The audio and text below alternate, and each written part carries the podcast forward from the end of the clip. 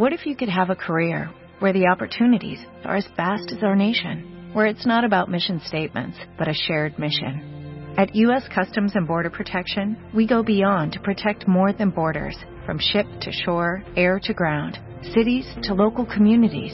CBP agents and officers are keeping people safe. Join U.S. Customs and Border Protection and go beyond for something far greater than yourself. Learn more at cbp.gov/careers. 2010, Michelle y José Antonio, seis años de casados. Y el primer crío viene en camino. 2011, Abraham y Josefina, cinco años de casados. Aún no hay críos. 2012, Ruth y Carlos, cuatro años de casados. Su sueño, ser padre de una iglesia. Ahora lo es, pero de tres hijos. 2013, Isabel y Rodrigo, tres años de casados. En planes de embarazo. 2014, Tania y Rodrigo, dos años de casados. Tampoco tienen hijos. 2015, 2016. Tú puedes tener la boda de tus sueños. Cásate con Marta de Baile. Séptima temporada. Solo por W Radio. No voy a callar una vez más si tú no dices nada. Hace mucho tiempo nuestro amor está sufriendo porque no das nada. Yo ya estoy cansada de esperar a que tú cambies, estoy alta. Todos mis detalles, mis Bien animados que amanecimos el día de hoy, cuentavientes. Oye, Luz, cuéntale a los cuentavientes, ¿por qué escogiste esta bonita Yo canción para empezar lunes? Porque es lunes, empiezan las vacaciones y reveame esta canción. Sí. Qué bueno, me da mucho gusto que para ti, Rebeca, sea una persona tan importante. Es Jenny and the Mexicans y se llama... Me voy a ir. Me voy a ir lejos de ti.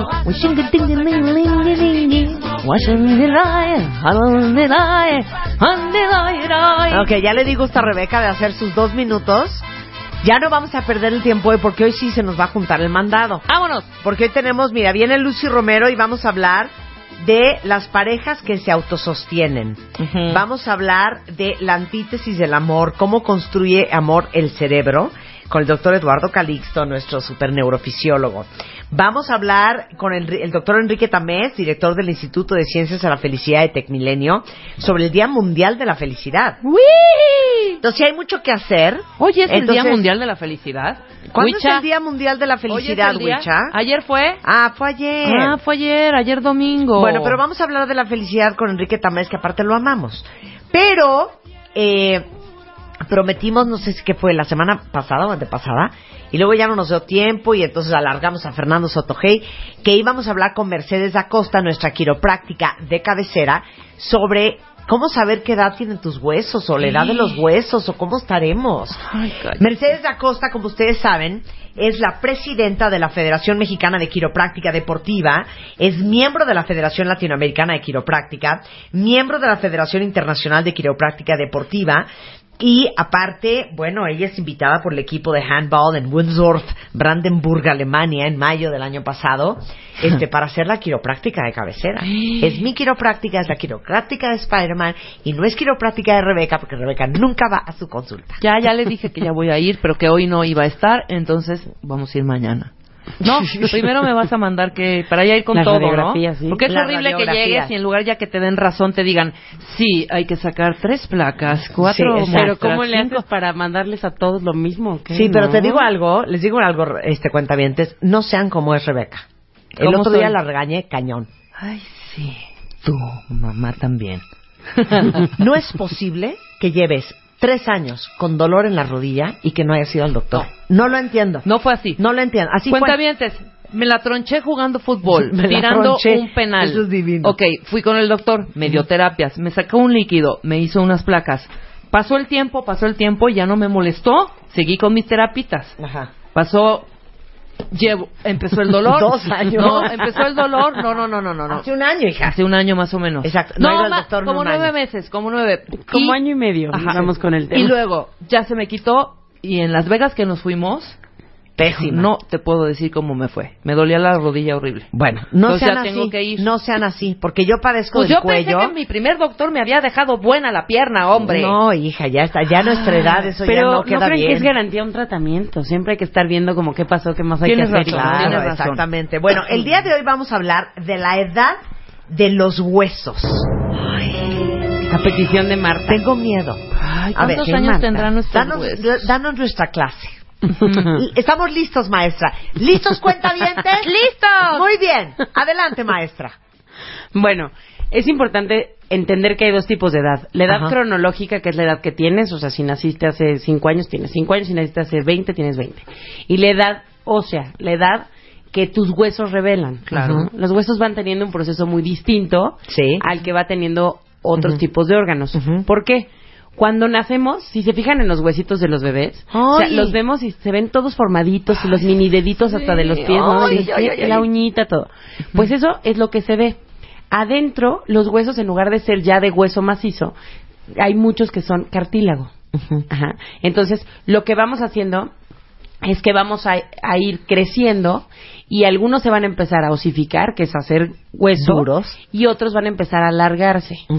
Y bueno, también aparte, en esa parte de la osificación van a empezar a aparecer. ¿Por qué? Porque ese, ese cartílago que no era hueso, el cuerpo ya empieza a hacerlo de una forma definida y así lo deja. Pero espérame, entonces por eso dicen que los niños son de hule. Eh, mal dicho, pero sí. O sea, los O sea, niños no a son eso de se lo hule. atribuyen, no son de hule. Aclaremos eso. Pero sí dicen son que más son de hule elásticos los porque, huesos. porque son, eh, hay más cartílago adentro Sí. de los huesos. Sí, Cuando pero están chiquitos. Si ven, es, digo, es una tristeza cuando vemos a un niño chiquito que se fractura, pero generalmente se fractura las extremidades, ¿no? O sea, o el antebrazo o el o este la pierna, o sea, los huesos largos, porque los huesos largos sí son huesos tal cual, nada más que bueno, tienen un poco más de flexibilidad y tienen una fractura muy recurrente que se llama fractura en vaina verde. ¿Alguna vez han, en rama verde, perdón, alguna vez han visto así como un tronquito delgadito y como muy Flexible. pues, verde, tal cual, ajá, Verde. que, lo, Que lo puedes doblar. dobla. pero solo se le rompe como la corteza de afuera. Sí, Sí, así. claro. Así se rompen esos huesos. O sea, es diferente al hueso del adulto. Sí tienen huesos, sí, sí se rompen, pero sí tiene una flexibilidad distinta que la del hueso de un adulto. Ok, entonces seguimos con la clase. Entonces, hay varios temas. Sí. Lo primero, vamos a hablar de cuando somos chicos y luego vamos a hablar de cuando somos grandes. Ok. Toda esa parte de analizar la edad ósea, la edad que tiene un niño, ¿para qué te sirve? ¿No? Sobre todo es para ver en qué etapa de crecimiento va. Si queremos ver qué tanto, o sea, si todavía le falta crecer, no voy a hablar de qué tanto le falta crecer porque ni siquiera es mi área, pero cuando quieres ver qué edad tiene, ¿por qué quieres ver qué edad tiene? Para ver cómo están los centros de crecimiento que sea normal, para descartar que hay alguna enfermedad. Cuando hay alguna enfermedad, sobre todo cuando empezamos, hay algunas partes genéticas, algunas, o sea, hay, hay de todo, pero voy a hablar de algunas comunes. Ajá. En algunas que estamos haciendo actividades muy fuertes, como cargar, pasa lo que se llama necrosis. Y la necrosis avascular es cuando al hueso no le llega circulación sanguínea y ese hueso empieza a morir. Entonces hay varios tipos de enfermedades así que por, por cargar o por otros factores pueden empezar a desarrollar eso. Entonces, cuando hay algún dolor es importantísimo ver estudios para descartar que hay alguna enfermedad o algo que se nos esté yendo. ¿no? Ok. Muy Ahora, bien. ¿Les parece que les explique Cuando las estamos partes adultos. del hueso? No, ah, ok, no, las espera, partes Marta. del hueso. Sí. Las partes del hueso. Voy a hablar del hueso largo. En las partes del hueso largo quiero que vean algo. ¿Cuál es el hueso largo? Los huesos largos son, por ejemplo, los del brazo, si los del antebrazo, radiocúbito, lo- eh, la parte de arriba del brazo, que es el húmero, el Sí, fémur, los que forma la cadera, o sea, es eh, tibia y dice, ¿cuál peroné es en el la hueso pierna. largo? Los huesos largos son todas las extremidades, Exacto, básicamente. exacto, ¿ok? exacto. Entonces, Sí, si vemos el hueso largo, tienes alguna parte que se llama diáfisis, que es la parte larga del larga del hueso. Ujú. Esa ya tiene esa esa Diáfisis. diáfisis. Diáfisis con D de dedo. Exacto. Esa parte también lo está formando el periósteo, que es la capita que lo cubre, Ajá. y es toda la parte larga del hueso tal cual. Ok. Ujú. En los extremos tenemos algo que se llama epífisis. Que son Y- las bolitas de los Exacto, los extremos. Y eh, entre la diáfisis y la epífisis, digamos que donde se hace como la parte delgadita, tenemos algo que se llama metáfisis. En esa parte es ahí donde el cuerpo hace ese crecimiento, donde se va elongando o alargando. Ok, les- Ok. ya les mandé la foto de la epífisis, la hipófisis Diáfisis y la metáfisis. diáfisis y la metáfisis por Twitter, cuentavientes y por Facebook. Además, hay algo- Entonces, cuando un hueso se estira, no se estira de la mitad. Exacto. Se estira de los de los extremos. Exacto. Crece en la metáfisis y hace que la epífisis quede más lejos. Ok. ¿Ok? También en la parte de adentro tenemos algo, los huesos están vivos, no es nada más como que un, un ladrillo que alguien puso y ahí se queda, no, los huesos están vivos y adentro tienen algo que se llama médula ósea, en donde hay mucho flujo sanguíneo, ¿ok? Entonces, cuando estamos, bueno, les voy a decir algo, ¿han escuchado hablar del tuétano? Sí, Es me encanta parte. además. Es esa parte, esa grasita y esa, esa pues, circulación sanguínea que llega al hueso y eso hace que el hueso esté activo y pueda crecer, tener minerales, todo, ¿no? Entonces es como el, el que gobierna el hueso. Ok. ¿Ok? Vamos Entonces, bien. Cuando estamos hablando de crecimiento, tenemos que ver cómo están los huesos. Cada uno de los huesos tiene diferente aparición en diferentes momentos. Entonces, en los últimos huesos en formarse están en la muñeca, son los carpos. Generalmente se hace una radiografía en la mano izquierda y entonces se ve qué huesos han aparecido. Uno de los que se usa de referencia es el pisiforme. Entonces, cuando el pisiforme se forma, muchas veces pensamos en que ya hay una madura- maduración ósea. ¿Ok? Claro, este, no quiero que se ría Rebeca y quiero que solo sea una conversación entre tú y yo, Dime, Mercedes, es y los cuentavientes. Cuando yo tenía 13 años, mi mamá estaba súper preocupada por mi estatura. Dije que no te rieras. No. Y entonces me mandó a Estados Unidos, me llevó a Estados Unidos y me hicieron unas radiografías de las muñecas. Yo creo que para ver Seguro. si ya había aparecido ese hueso y si yo tenía chance de crecer un Exacto. poquito más Y o no, no. Mercedes, salió negativo. salió, esa radiografía dice que no había ese hueso. Qué estúpida eres. Creo que ya estaba, más que ya bien. estaba ese hueso. Perdón, que ya estaba ese hueso fusionado. no, yo creo que de los 13 a los 17 Ya crecí estaba como pegado. 5 centímetros más. Es que a partir Y eso porque de la... te bajó, mijita, porque si no te A quedas de la. Que esta era una conversación entre Mercedes y yo. Ok, entonces. A partir de la menorrea, que es la primera menopausia, tienes un... No, o la sea, un primera po- menstruación. Perdón, sí, la primera menstruación. Tienes un como rango chiquito para crecer, pero ahí es donde Hija, se hace un, un yo se los estirón. he contado, cuentavientes. A mí me bajó a los 17. Imagínate. Imagínate que me ha bajado a los 12. Imagínate que me ha bajado a los 12. No, se queda así pigmea. Pigmea. Sí. De- Yo de 1.42. Sí. No, me bajó los 17, entonces alcancé a crecer 1.78, que es lo que mido hoy en día. Sí, es que fíjate, por ejemplo, las hormonas ahí tienen mucho que ver en la maduración del cuerpo. Entonces, cuando la maduración del cuerpo llega a cierto a cierta edad o a cierto logro, vamos a decirlo así, es que como que ya se conjuntaron todos los requisitos y el cuerpo ya es un cuerpo que a partir de ahí, ahora sí agárrense. Claro. Cuando estamos creciendo es la modelación del cuerpo. Si cuando estamos chiquitos eh, hay alguna deformidad, el cuerpo va a crecer con esa deformidad. Pero cuando estamos, o sea, cuando ya dejamos de crecer, en lugar de modelar, vamos a remodelar. Entonces, lo que había lo va a como adaptar el cuerpo a lo que hay. Entonces, si empezamos a crecer con una deformidad y no la tratamos, detuvimos o de la manera más prudente, cuando seamos adultos eso va a generar de forma, eh, va a generar, perdón, degeneraciones. Claro, o sea, el cuerpo compensa a Todo. como de lugar. Todo.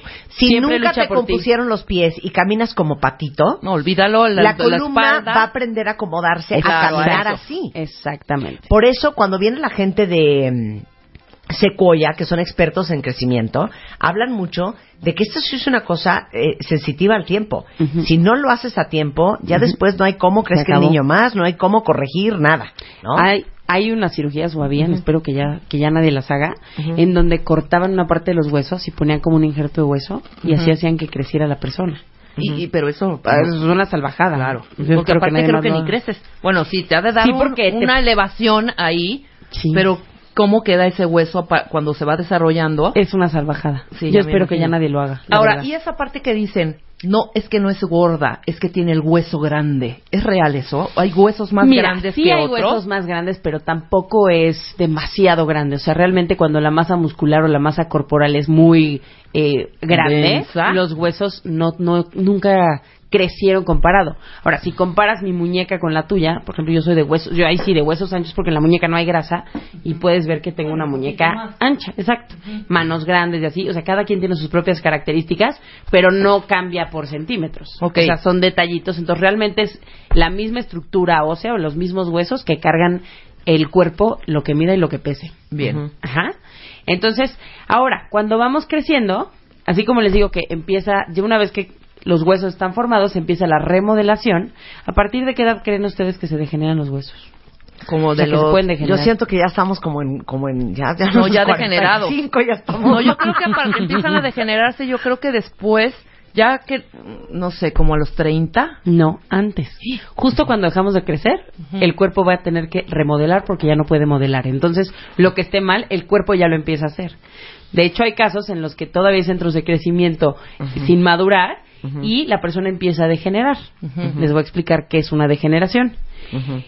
¿Ustedes qué piensan por una degeneración en la columna o una degeneración en un hueso? O sea, Que- ¿qué se imaginan? Que empieza a Sí. como a hacerse poroso el hueso.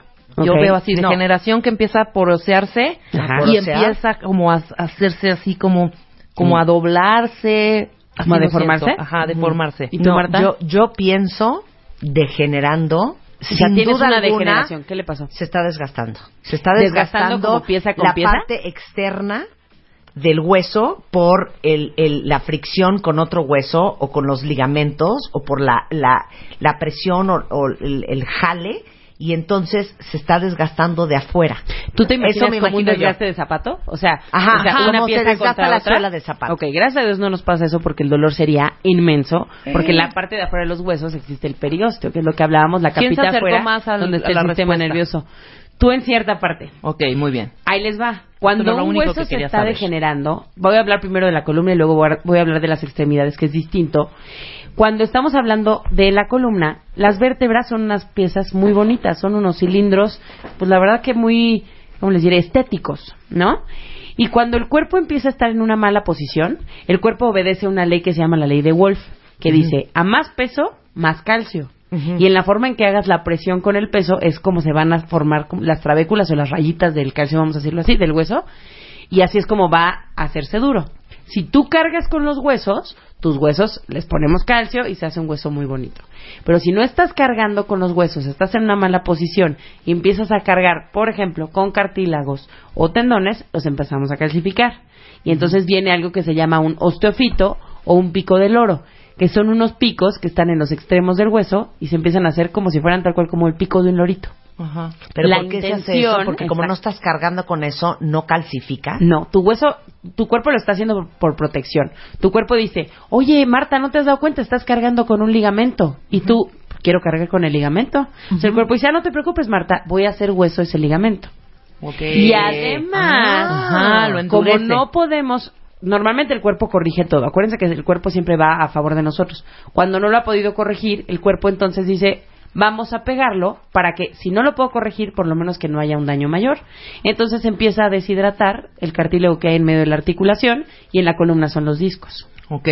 Entonces, eso estamos hablando de una degeneración. Esto es una degeneración. Es una degeneración. Los huesos empiezan a ser feos o deformes, como tú dijiste, y la porosidad, mm, si no está cargando, sí va a perder calcio, pero no es una condicionante. No es un, una, claro, no es Entonces- una característica. Bien. Exacto. Así como a más peso, más calcio, también a más tiempo, más degeneración.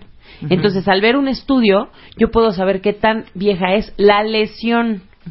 Tú puedes tener 50 años y tener un cuello que parezca de 20 y puedes tener 30 y tener un cuello que parezca de 45, 50 años. Fácil.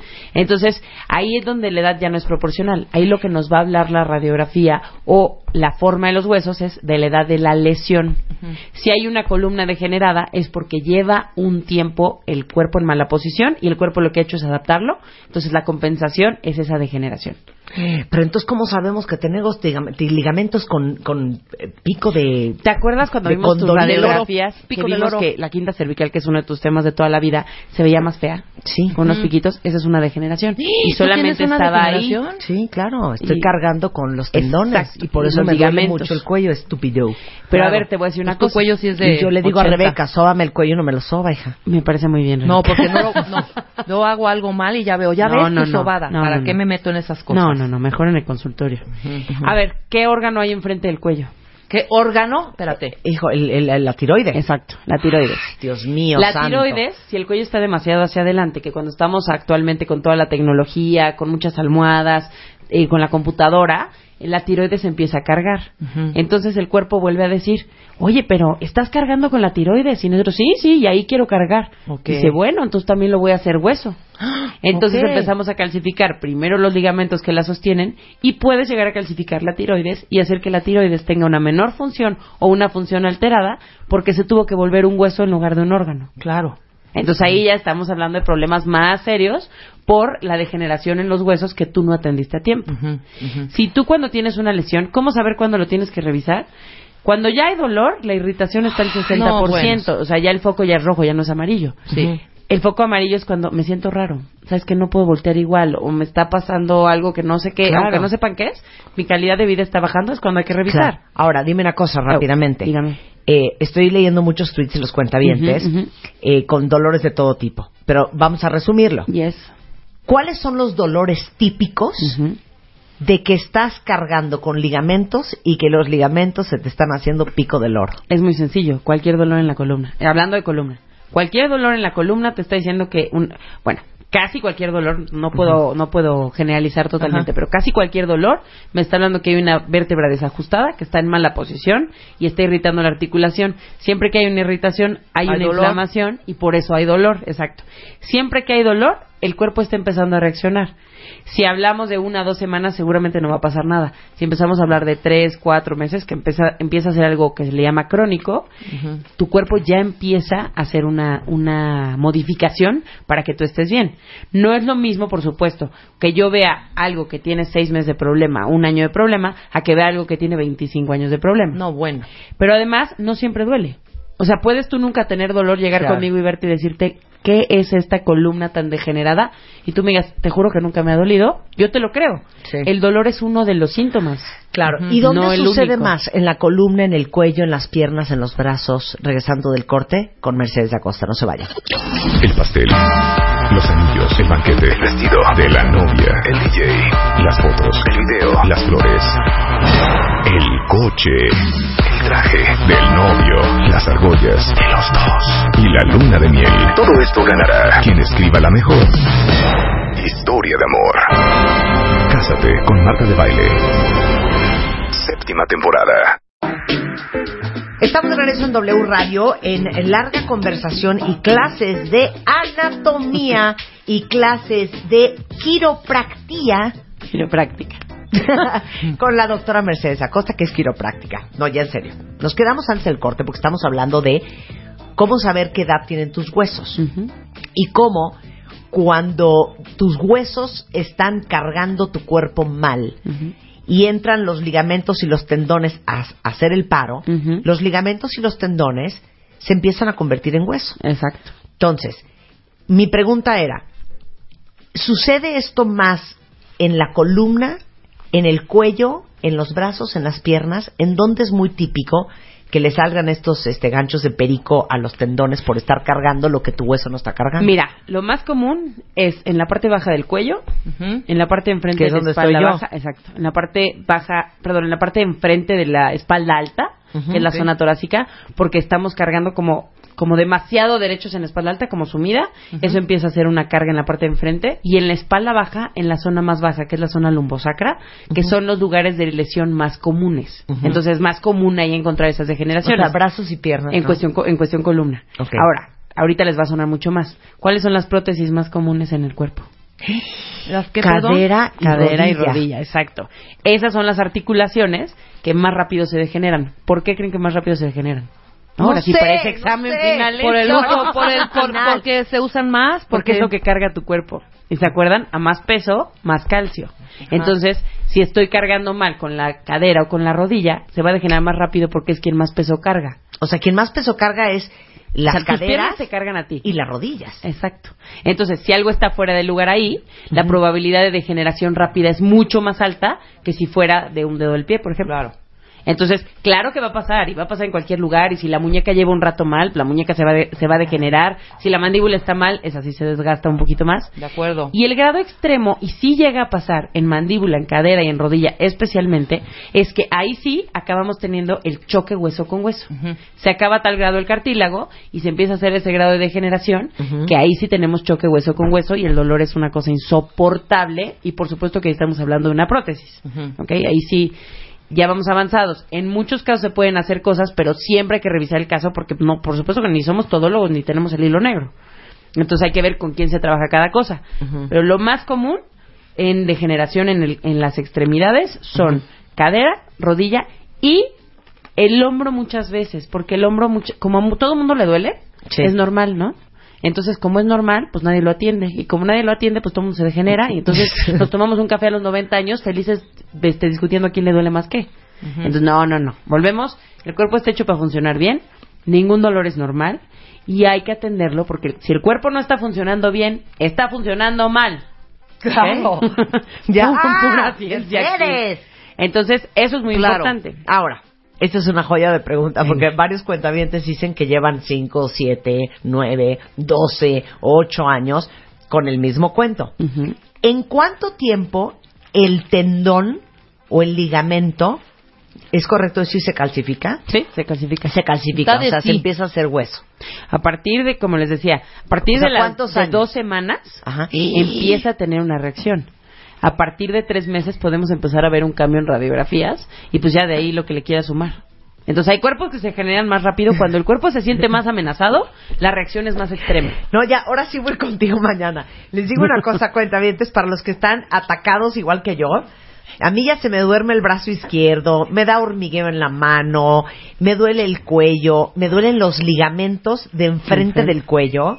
Muy cañón. Pero ¿desde cuándo no vas a consulta, Marta? Ay, voy no, me- al no fui hace como dos meses. Ay, de todos modos. Hace no, igual de meses. decidir es ir, no ir dos meses. Voy aquí a regañar. El único que tiene o sea, estrellita ya no y puedo vamos a ver comprar un cogen eléctrico más, ya No. no puedo comprar un Icy Hot más, un Bengay. Ahí te va, ahí te va. Ultra Si. Las dos traen un zapato que les lastima. Y las dos traen una ampolla que no pueden ni caminar. Claro. ¿No? Y entonces yo llego aquí y les digo, no hombre, tómense estas pastillas, son buenísimas para que se les quite el dolor. Sí. Ah, no me funciona. Ah, bueno, entonces los voy a inyectar y van a ver qué padre se les va a quitar el dolor. Ajá. No, tampoco, bueno, a ver, les voy a dar unas muletas, a ver si...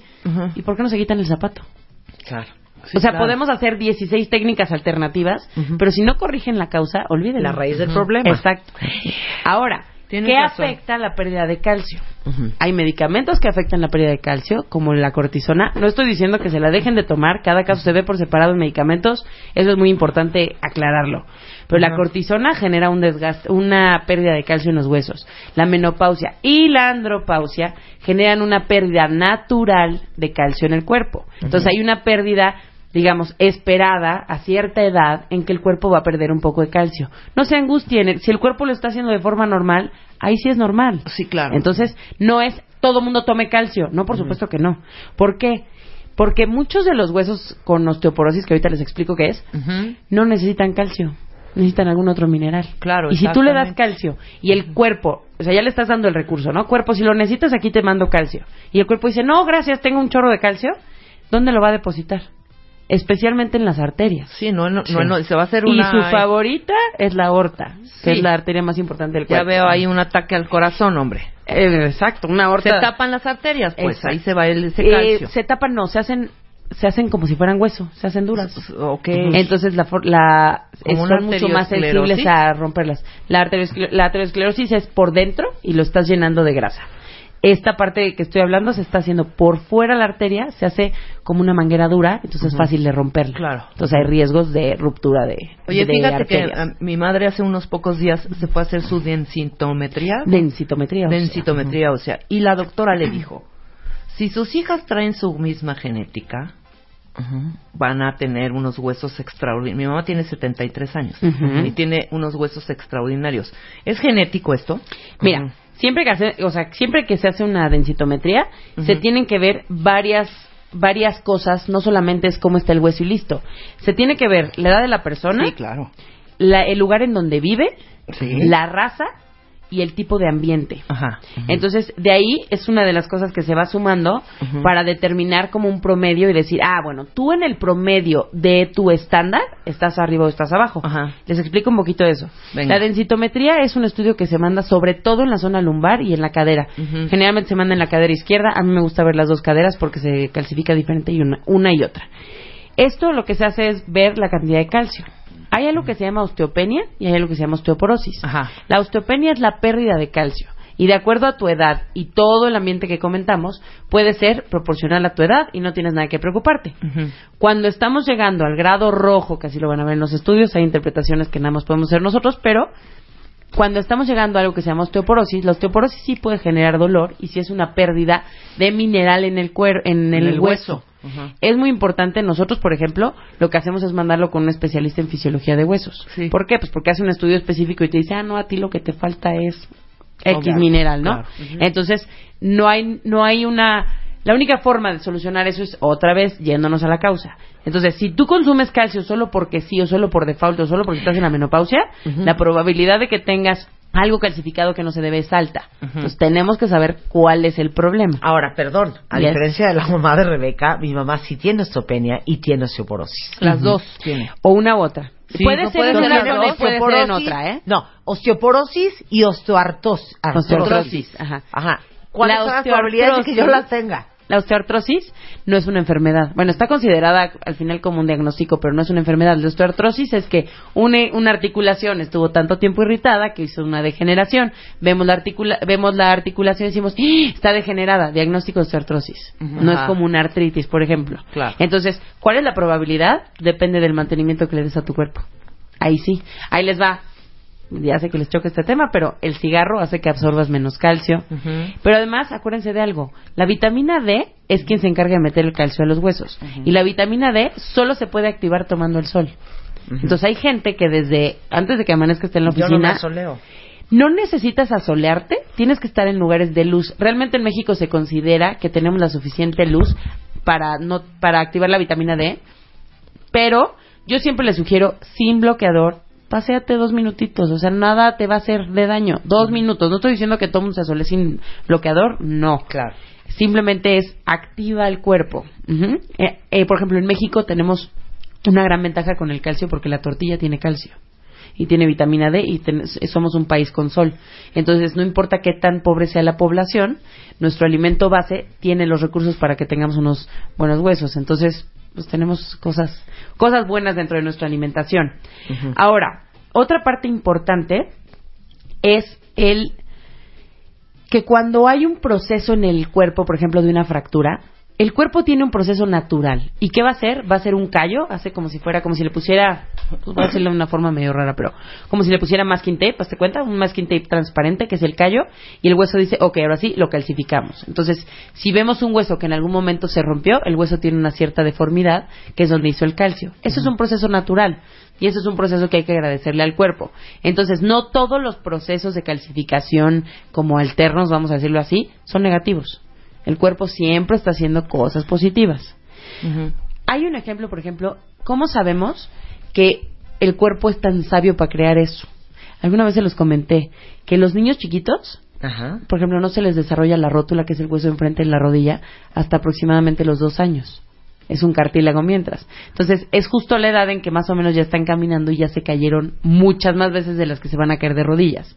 Entonces, por seguridad, digamos, el cuerpo decide hacer hueso la rótula hasta que ya dejaron de caerse tanto y entonces no la van a lastimar tanto. Ok. O por ejemplo, la famosa mollerita, ¿no? En Ajá, el hueso, nacen los bebés. Bueno, cuando el bebé pasa por el, el canal de parto, las articulaciones del cráneo se tienen que compactar. Los huesos tienen el suficiente espacio y el suficiente cartílago para hacerse chiquitos sin lastimar el cerebro y expandirse después. Entonces, el cuerpo sí va haciendo todo de una forma... O sea, estamos programados mucho mejor que si lo programáramos cualquier mejor programador del mundo. Sí. Entonces, todas esas partes nos va dando un, pues como un crecimiento natural. ¿no? A ver, ¿alguna otra pregunta? No, bueno, es que les digo una cosa. Todo lo que ha dicho Mercedes, me quedo con una sola conclusión. Dígame. Qué espantoso es envejecer. Pero es que, Marta, te voy a decir una cosa, eso es un error. No, Porque- es que no es un error, Mercedes. No. Es una tristeza. No. O sea, ya no ves, ya te cansas, ya te agachas por un lápiz y te escapas de morir, Pero ya te duele todo. Muchas de esas cosas no, no, no, no. empezaron a los... A ver, Marta, ¿cuándo fue tu primer dolor de cuello? En la vida. No, en la vida, hija. En la vida. No, en la vida. En la vida. Eh, eh, incluye el día que me di el Todo, trancazo. todo A incluye. los 32. ¿Nunca te había dolido antes? No. A mí nunca jamás never, me ha dolido. ni tensión? Nunca, Ok, jamás. órale. 32 años. ¿Y tenemos? 48. Ok. Casi 49 ya. Ok.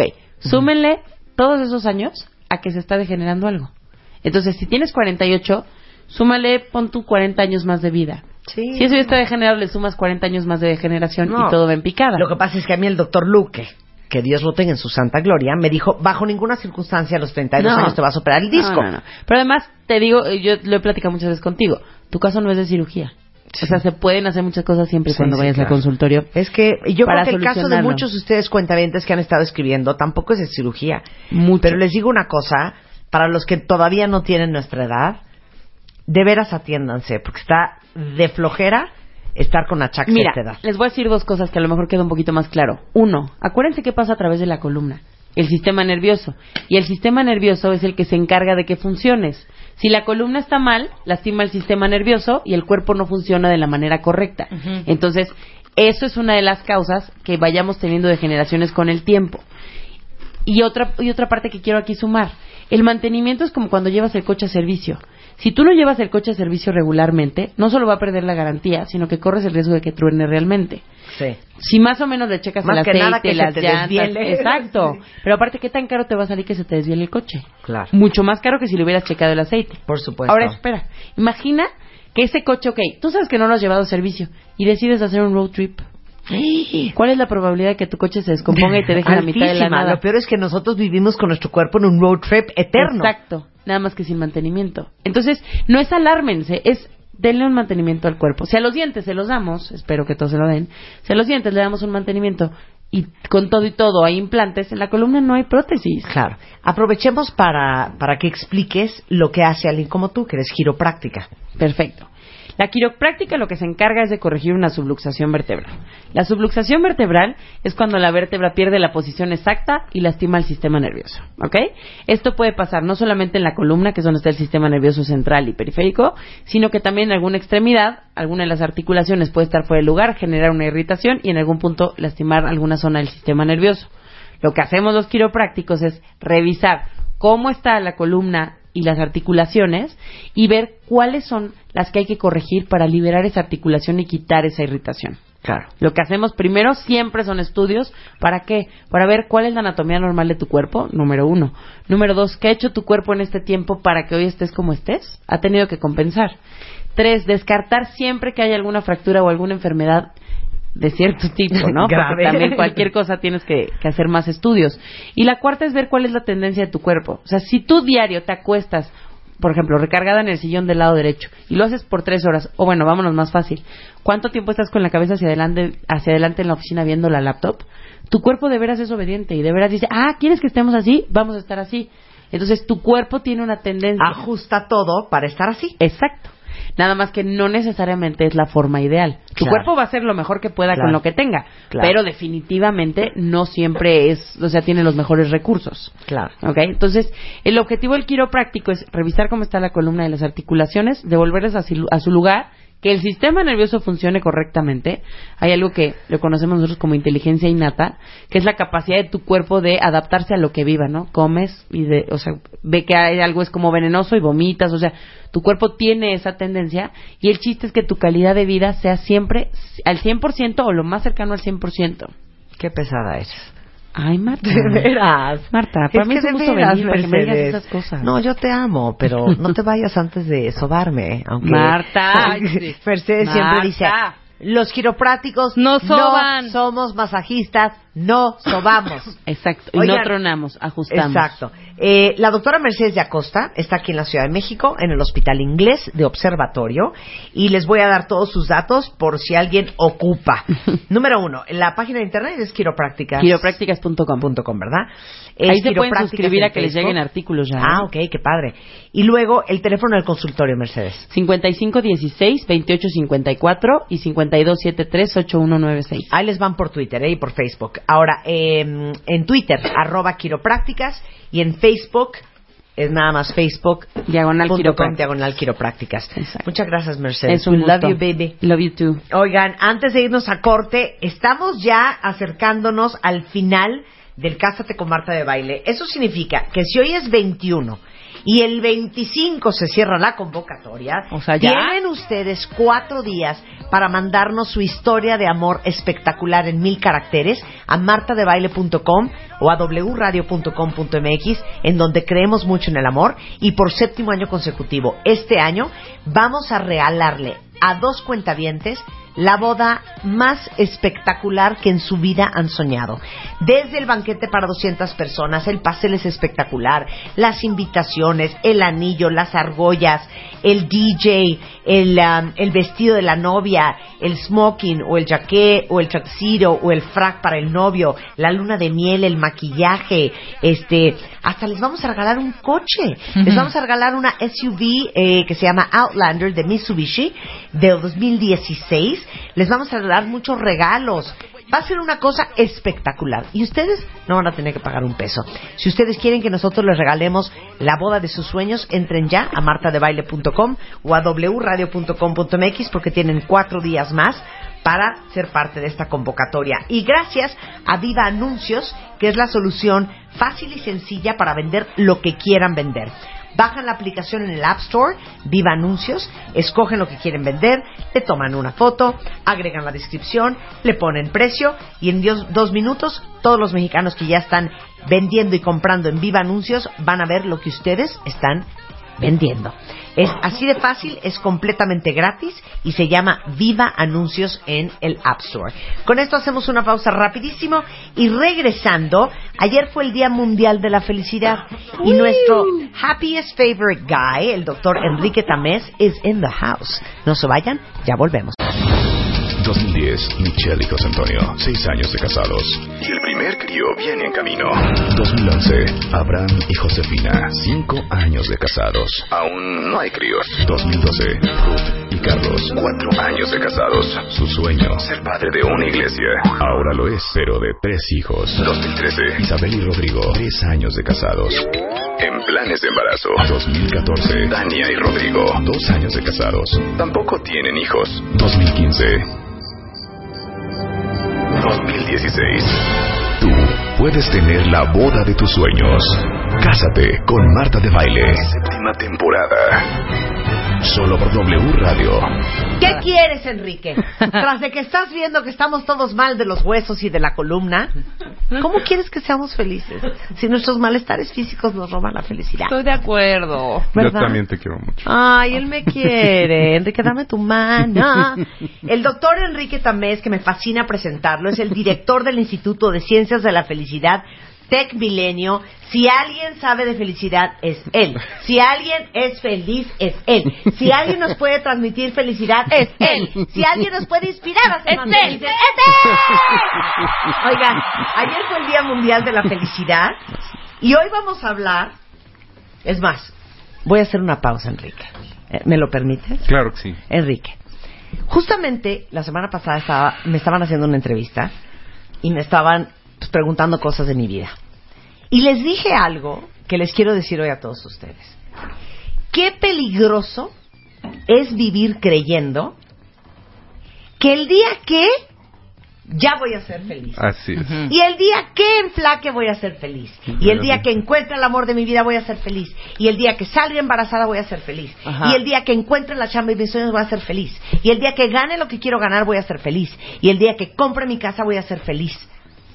Porque es una sensación de vivir en stand-by, esperando a que suceda lo que crees que tiene que suceder para que empiece el resto de tu vida. Qué horror. Hay un solo lugar en donde está la felicidad y es en el aquí y en el ahora.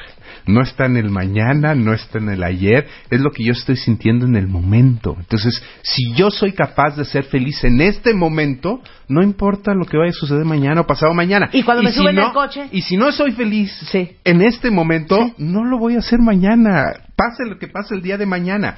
Puede haber provocaciones en la vida que me hagan sentirme de momento alegre y contento. Y el cerebro humano se ajusta a todas esas buenas o malas noticias y uno termina en lo que se llama la homeostasis. Es decir, estando en equilibrio todos los sentimientos y no lo dejan a uno florecer. O sea, Entonces, en tu vida se median tus highs y tus lows. Así es, así es. Y esa media que te sale, pues es tu status quo. Así es, así es. O sea, que si yo salgo del programa de radio, me subo a mi coche y no soy feliz. Pero subirte a tu coche y terminar el programa ya es el futuro otra vez. Ahorita, Sí, concéntrate ahorita, en Marta. este momento, Marta, en este en, momento. Si llego a mi oficina y alguien me pone de mal. No, ahorita. Estás contenta oficina. trabajando ahorita en este momento, Sí. platicando, estamos al aire, Te amo, celebrando el Día de la. Felicidad, en sí. este momento estamos platicando, tendremos nuestras preocupaciones y lo que sea, ahorita eso no importa, lo único real que existe es que en este momento estamos platicando, nos están escuchando, estamos tratando de decir cosas mínimamente inteligentes, Sí. estamos contentos, estamos felices. Ok. Ya, lo que pasa en una hora va a ser otro fíjense cuento. qué interesante. El tema es que todo esto que acabo de decir, de el día que enflaque, el día que encuentre marido, el día que me case, el día que me corran, el día que me liquiden, el día que tenga más lana, el día que encuentre un trabajo. Ajá. Todas estas son cositas que inconscientemente, Enrique, ¿no dirías tú que lo estamos amarrando a una percepción de éxito? Voy a ser exitoso el día que me embarace, voy a ser exitoso el día que enflaque, voy a ser exitoso el día que me hagan director general, voy a ser exitoso el día que consiga chava, el día que embarace a mi mujer. Todo eso tiene que ver con éxito. Entonces la pregunta es, ¿ustedes creen que la gente exitosa acaba siendo gente más feliz o que ser feliz te acaba siendo más exitoso? ¿La gallina o el huevo? Esa es la pregunta que quisiéramos revés, contestar. Y hay unos estudios de la Universidad de Harvard, y si quieres vamos repasando un poquito de eso, que tienen que ver precisamente con qué es lo que nos hace qué es lo que nos hace ser felices y qué es lo que nos hace ser exitosos. Y si el éxito es un lugar al que uno llega y una vez que llega uno, pues ya uno es feliz. Cero. O, Cero, bueno, cero. pero, pero eso, esas, Sí. a ver Marta, podemos ser nosotros muy críticos, decir, bueno, eso no va a pasar. Sin embargo, las señales que recibimos de todas partes es esa. Piensa en la típica película hollywoodense o piensa en la telenovela mexicana. ¿Qué, ¿Cuál es la señal? Mira, tú dale y dale, y por mucho que sufras, va a llegar un momento en la película, en la función, en la- el capítulo de la telenovela, al final, en donde vas a ser feliz o en donde vas a ser exitoso y por lo tanto vas a ser feliz. Las señales que nos manda nuestra sociedad del día de hoy son señales en las que el día de hoy, en este momento del presente, tengo que hacer algo para ganarme la mirada del otro, la- el cariño del Oye, otro, qué el lugar asco del lo que otro. estás diciendo, porque lo que estás diciendo es que esta frase de happy ending, el final Final feliz, feliz, que nos lo enseñan, perdón, cuentavientes, desde Hansel y Gretel cuando el papá los encuentra y los saca del horno, hasta Caperucita Roja, que llegaron y la rescataron, hasta la Bella Durmiente, todo tiene que ver con Finding Nemo, todas, the happy ending. Y al final fueron felices. Claro. Y, y ahí es donde yo digo, no, espérate, a ver, eso es lo que me interesa. A ver, Claro. ya que llegaron, ahora sí fueron felices. A ver, ¿y qué pasó? ¿Cómo lo hicieron? Claro. La película o la telenovela o lo que sea o la novela nos dice cómo llegamos a esa etapa. Una vez que llegamos a esa etapa, ya no nos dicen absolutamente nada. Entonces eso es perfectamente comprensible que hoy en día todos nosotros no tengamos la más remota idea de qué hacemos presentes en nuestra felicidad, porque nadie nos lo cuenta. Porque siempre nos están diciendo, bueno, o sea, no lo es que- tenemos claro, más no, no tenemos, tenemos claro el caminito, tienes que hacer esto y esto y lo otro, bla, bla, bla. ya que llegamos y fueron felices para siempre. A ver, esa es la parte de la película que a mí me interesa ver. Claro, ¿dónde está ¿Qué el es tema lo del que- mantenimiento? ¿Qué es lo que hicieron para ser felices? ¿Qué les Claro. quisieron en, en los siguientes 20, 30 o 40 años? No hay una película todavía de esas, no hay una telenovela de esas. No, a lo mejor deberíamos poner nosotros de creativos y hacer un guion de, Claro. de esa parte de la película. pasa- Sí, que nuestra película llegaron, arranque en... Y fueron fueron felices para siempre. Ahora sí, Por ende, Eh, exacto. y ahí arrancamos. Y ahora sí arranca. Y seguramente habría cosas ahí muy interesantes que contar sobre lo que son los sentimientos humanos que tienen que ver con la felicidad. A ver, les puedo hacer una pregunta a todos ustedes en Twitter y en Facebook. ¿Quién de ustedes, eh, sí, honestamente, tiene esta sensación de que el día que, y me llenan ese espacio, van a sentirse exitosos y por ende felices? Entonces empiecen a mandar el día que Sus tweets, eh, ajá, sus tweets, gatito, el día, el día que, que- tengan gatito, un el mejor que. trabajo, el día que encuentren el marido, el día que se vayan a estudiar fuera. ¿Qué es lo que los tiene con ese con esa pausa en su vida? Ajá. Para sentir que ya tienen permiso o ya tienen excusa para ser felices. Para ser feliz, de acuerdo. Hay tres eh, libros que quiero recomendar rápidamente, Venga. Marta, hacer mencionar. Además son tres profesores que han estado en algún momento en Harvard. Uno de ellos es Sean Acker, que es autor de un libro que se llama The Happiness Advantage. Ajá. Hay otro libro extraordinario y además muy chistoso, muy gozoso, gozoso de, de Dan Gilbert, que se llama Stumbling on Happiness. Ajá. Y por último haga la referencia de uno de los grandes profesores de Harvard, Tal Ben Shahar, que además es Claro, el director claro. de nuestro Instituto de Ciencias de la. Felicidad. Además. Ah, de verdad. Sí, bueno, sí, es, sí. es, es- es nuestro presidente del Consejo del Instituto de Ciencias de la Felicidad aquí en Tech Milenio y es el autor de varios libros, pero ahorita quiero men- hacer mención del que se llama Being Happy, eh, en donde una de sus principales tesis es que el gran enemigo de la felicidad es la perfección. Ajá. ¿Cómo te cae eso? Pésimo. ¿Por qué? Que soy la más perfeccionista.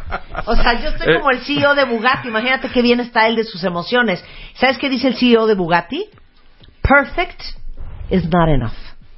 No, bueno. ya con eso te digo todo. Yo te voy La a decir también. se quedó Dice, corta. la perfección en Bugatti no es suficiente. Sí, sí, así se van a ¿Y vender. por qué? ¿Cuál es el problema? ¿Qué bronca traen con la perfección? No, güey, porque nunca lo logras y vas Cállate, a estar... estoy vas a- hablando con el Vas doctor. a estar frustrada todo el tiempo y enojada. Perdón, A ver. Enrique, pero así es la cosa. Tú vives frustrada, hija. Sí. A ver. O sea, en el buen sentido la palabra, no te estoy chingando, perdón, fregando.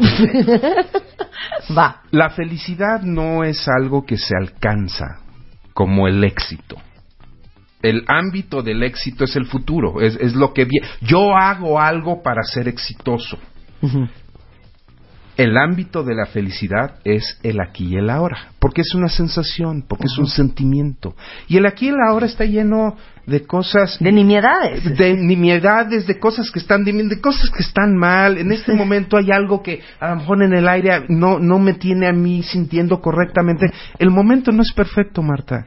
Y la felicidad, en el único lugar en donde se puede de, eh, sí. estacionar es en el presente. Entonces, sí, yo estoy totalmente de acuerdo con Tal Ben Shahar. O sea, la perfección es el gran enemigo. ¿Por qué? Porque no existen los momentos perfectos. Claro. Y si estás haciendo todo para tratar de llegar a ese momento No lo perfecto, vas a lograr nunca. Sí. no, hombre, Ya se te fue la vida. además, si lo logras, vas a llegar y otra vez la homeostasis en tu cabeza, en tu cerebro, lo que va a hacer es, ay, ya llegué. Claro. Este es el carro de mis sueños, este es el, la mujer de mis sueños, Ajá. esta es la experiencia de mis sueños. Y cuando estoy ahí me doy cuenta que...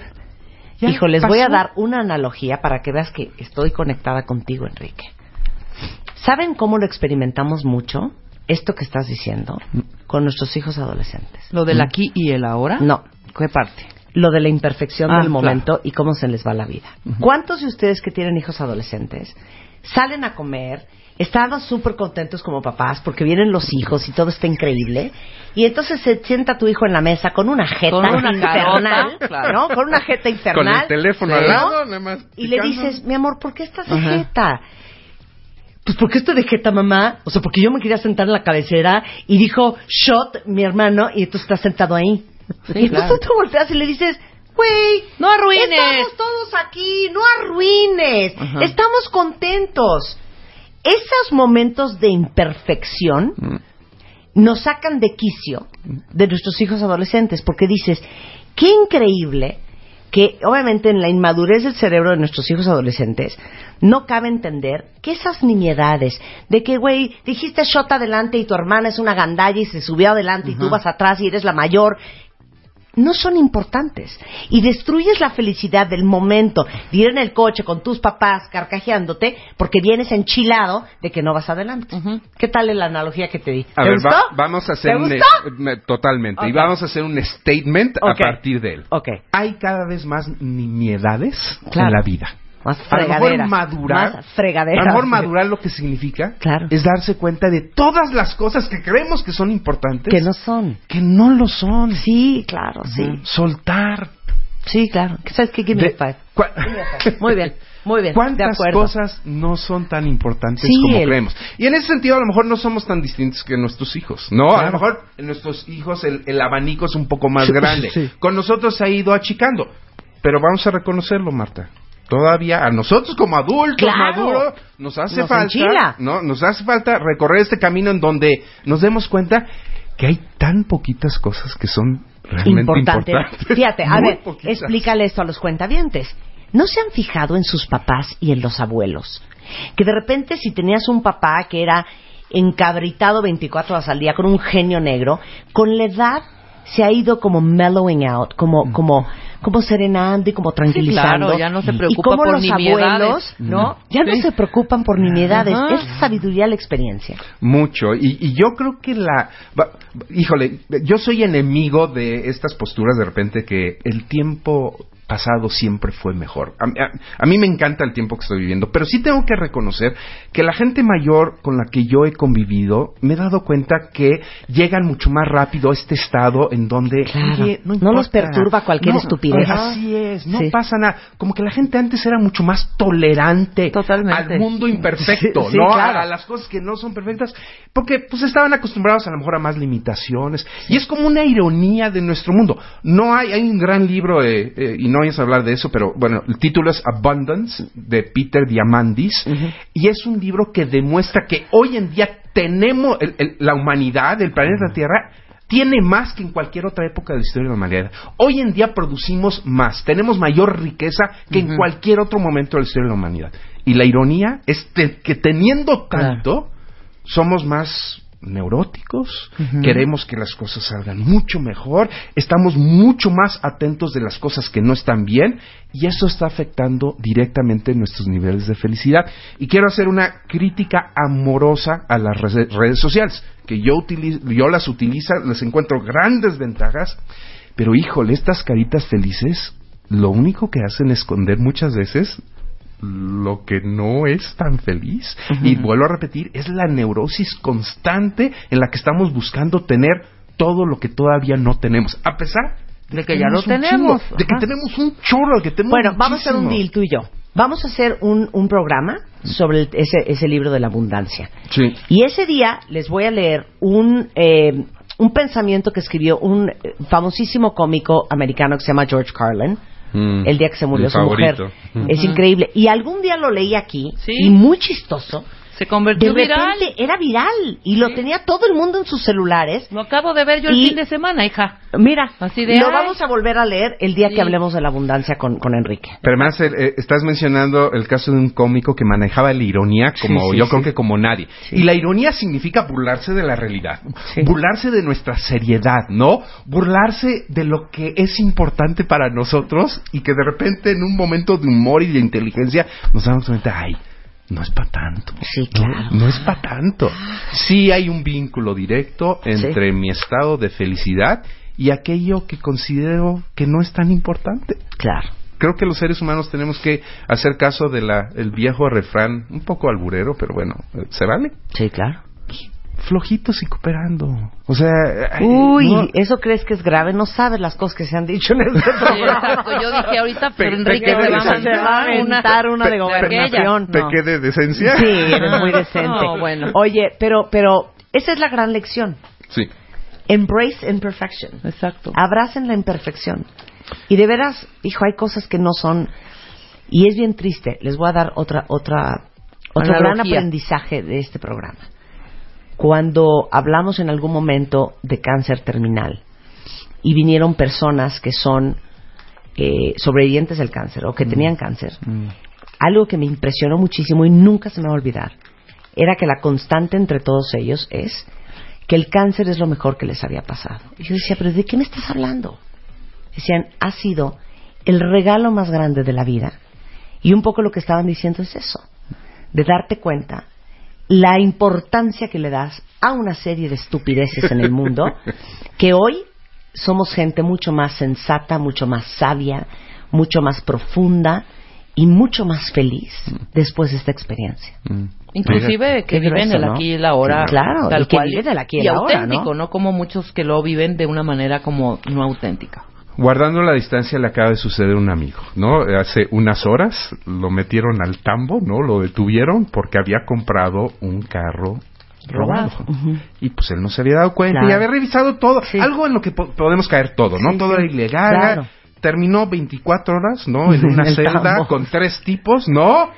Y pues obviamente, pues el tipo em- em- empezó con un nivel de estrés, ¿no? Decir, ¿yo, ¿yo qué hago aquí? ¿Por qué estoy aquí? Y para no hacerles el cuento largo, terminó creando una burbuja, ¿no? De conversación con, con sus colegas. Con sus reos, compañeros reos. Y dándose cuenta que los cuatro, a pesar de estar ahí, Claro. tenían de las cosas más preciadas en la vida, ¿no? Claro. Que inclusive en esas circunstancias. Entonces, sí, Marta, a veces no nos damos cuenta que las condiciones extremas, y por extremas no extremas positivas, sino extremas negativas, nos pueden llevar a apreciar enormemente las pequeñas cosas que tenemos en, ¿no? The, the- the little gifts, ¿no? Sí, claro. pequeños regalos Las que nos pequeñas dan- bendiciones de la un- vida. Una sonrisa, una pequeña alegría, etcétera. Claro, regresando, seguimos hablando de la felicidad. Ayer que fue el Día Mundial de la Felicidad con el doctor Enrique Tamés, director del Instituto de Ciencias de la Felicidad de Tecmilenio, en W Radio.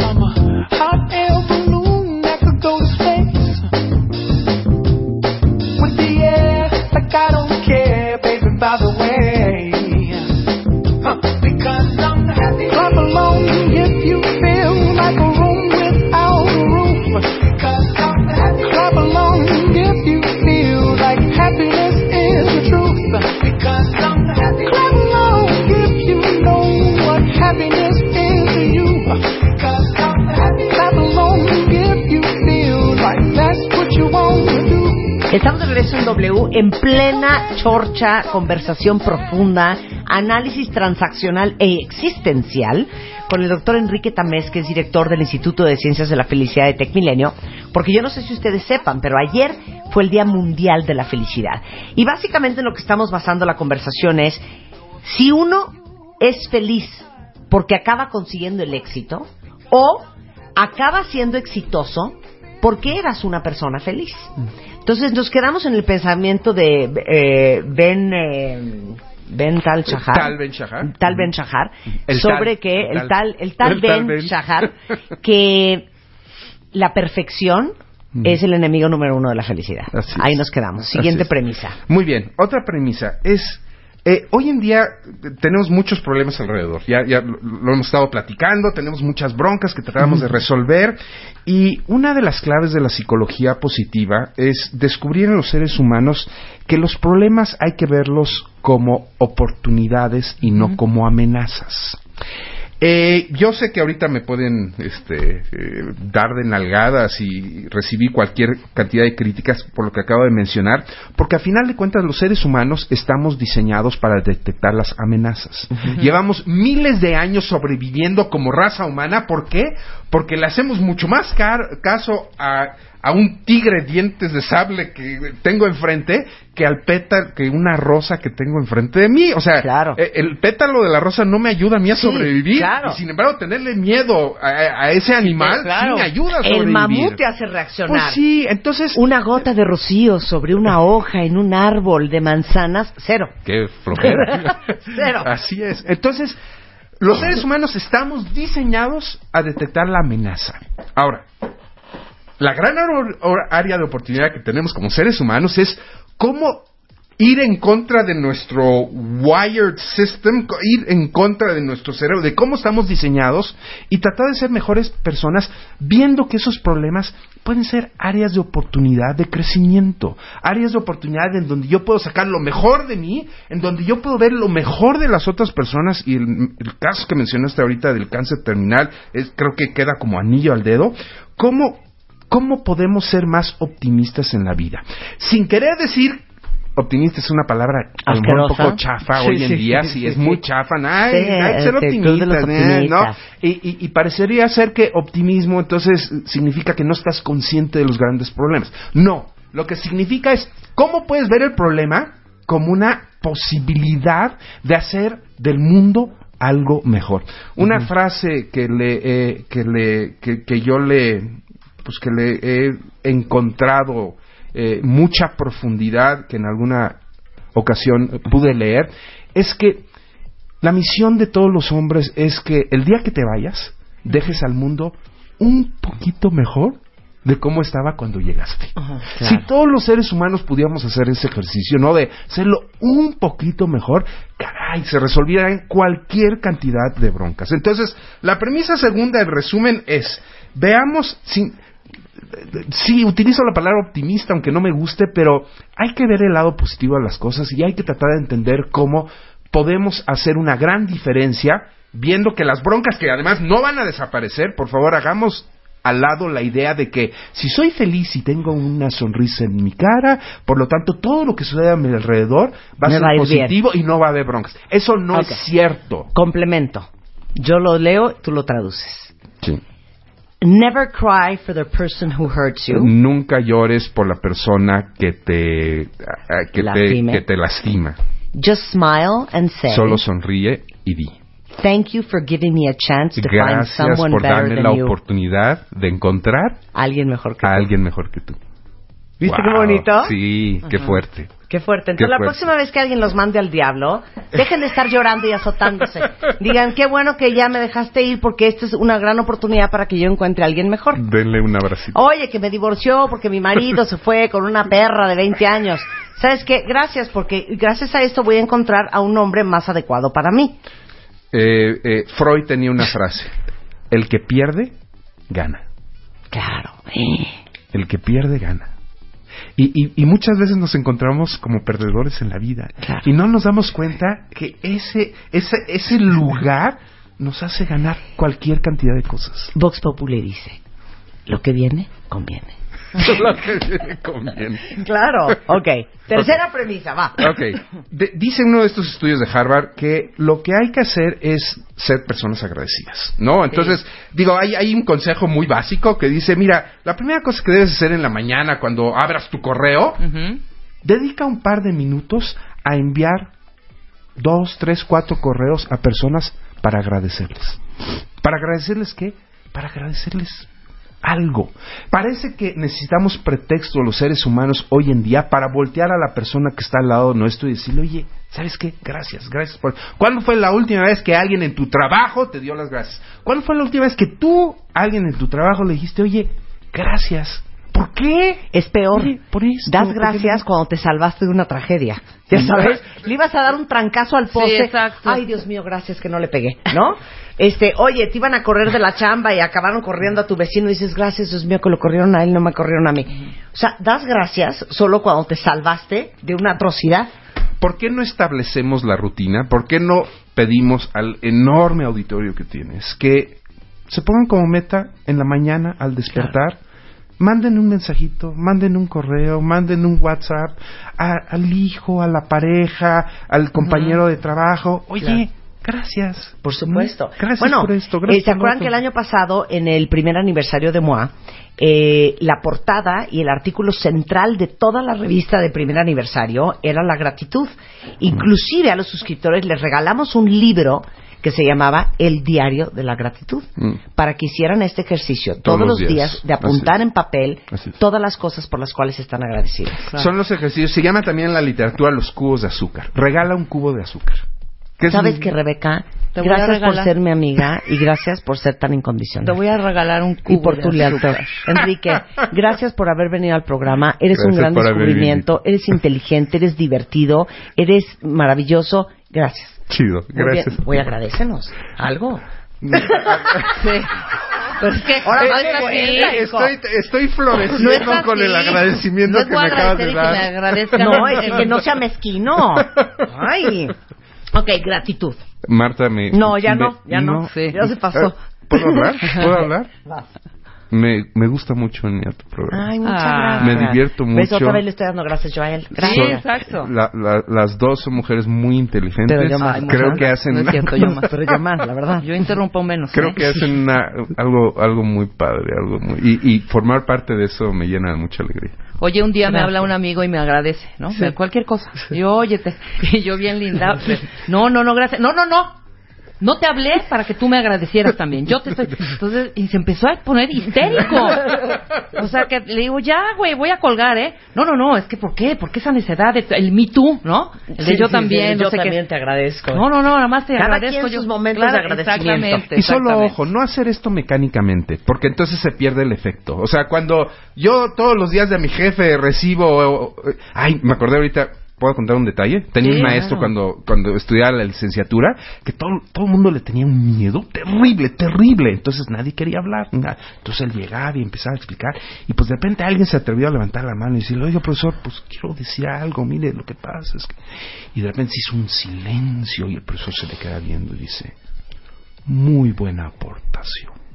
¡Ay! Todo el mundo se quedó así como que Órale, ¡Wow! órale. Y obviamente al día siguiente, pues alguien más levantó la mano ya, ¿no? Con mayor valentía. Dije, ahora, voy- oiga, profesor, a mí me parece esto, esto, lo otro. Y el profesor se le queda viendo otra vez en silencio. Muy buena aportación. y tres meses después, todos los días, todo el mundo era muy buena buena aportación. aportación. Entonces, por favor, no caigan en la rutina, Sí, ¿no? sí, claro. Porque también no hay nada más chocante que el que de repente tenga... la falsedad, ¿no? Pues sí. Claro, el que Y que te des cuenta que además que la persona lo está haciendo por una, Y- no y le- por una y- obligación Y y, les no digo tanto una cosa, estamos bien acostumbrados a darle gracias a gente que sentimos que no tienen la obligación de hacer algo lindo o algo extraordinario por nosotros. Pero lo más triste de todo es que la gente más cercana a nosotros es a quien se nos olvida muy comúnmente agradecer. Sí. A nuestras parejas. ¿Y saben a quién? A nuestros hijos. Hay que darle las gracias a los hijos por soportar, porque tienen que soportar, porque no tienen para dónde agarrar, y entre más chiquitos peor, tener padres imperfectos como nosotros. Entonces hay que agradecerle a la gente que creemos y damos por hecho que tienen la obligación o que es totalmente natural que hagan lo que hacen por nosotros o que nos quieran como nos quieren. A ellos también hay que agradecerles. Totalmente. Muy bien. Marta. Gracias, hijos. Sí. No, Ay, sí. gracias, mis amores. sé que soy una- un infierno de persona. Bueno, ok, vamos al último punto. vamos al último punto. Ah, la literatura habla de la regla de los 20 segundos para establecer un nuevo hábito. La regla de los 20 segundos. ¿Qué es lo que esto significa?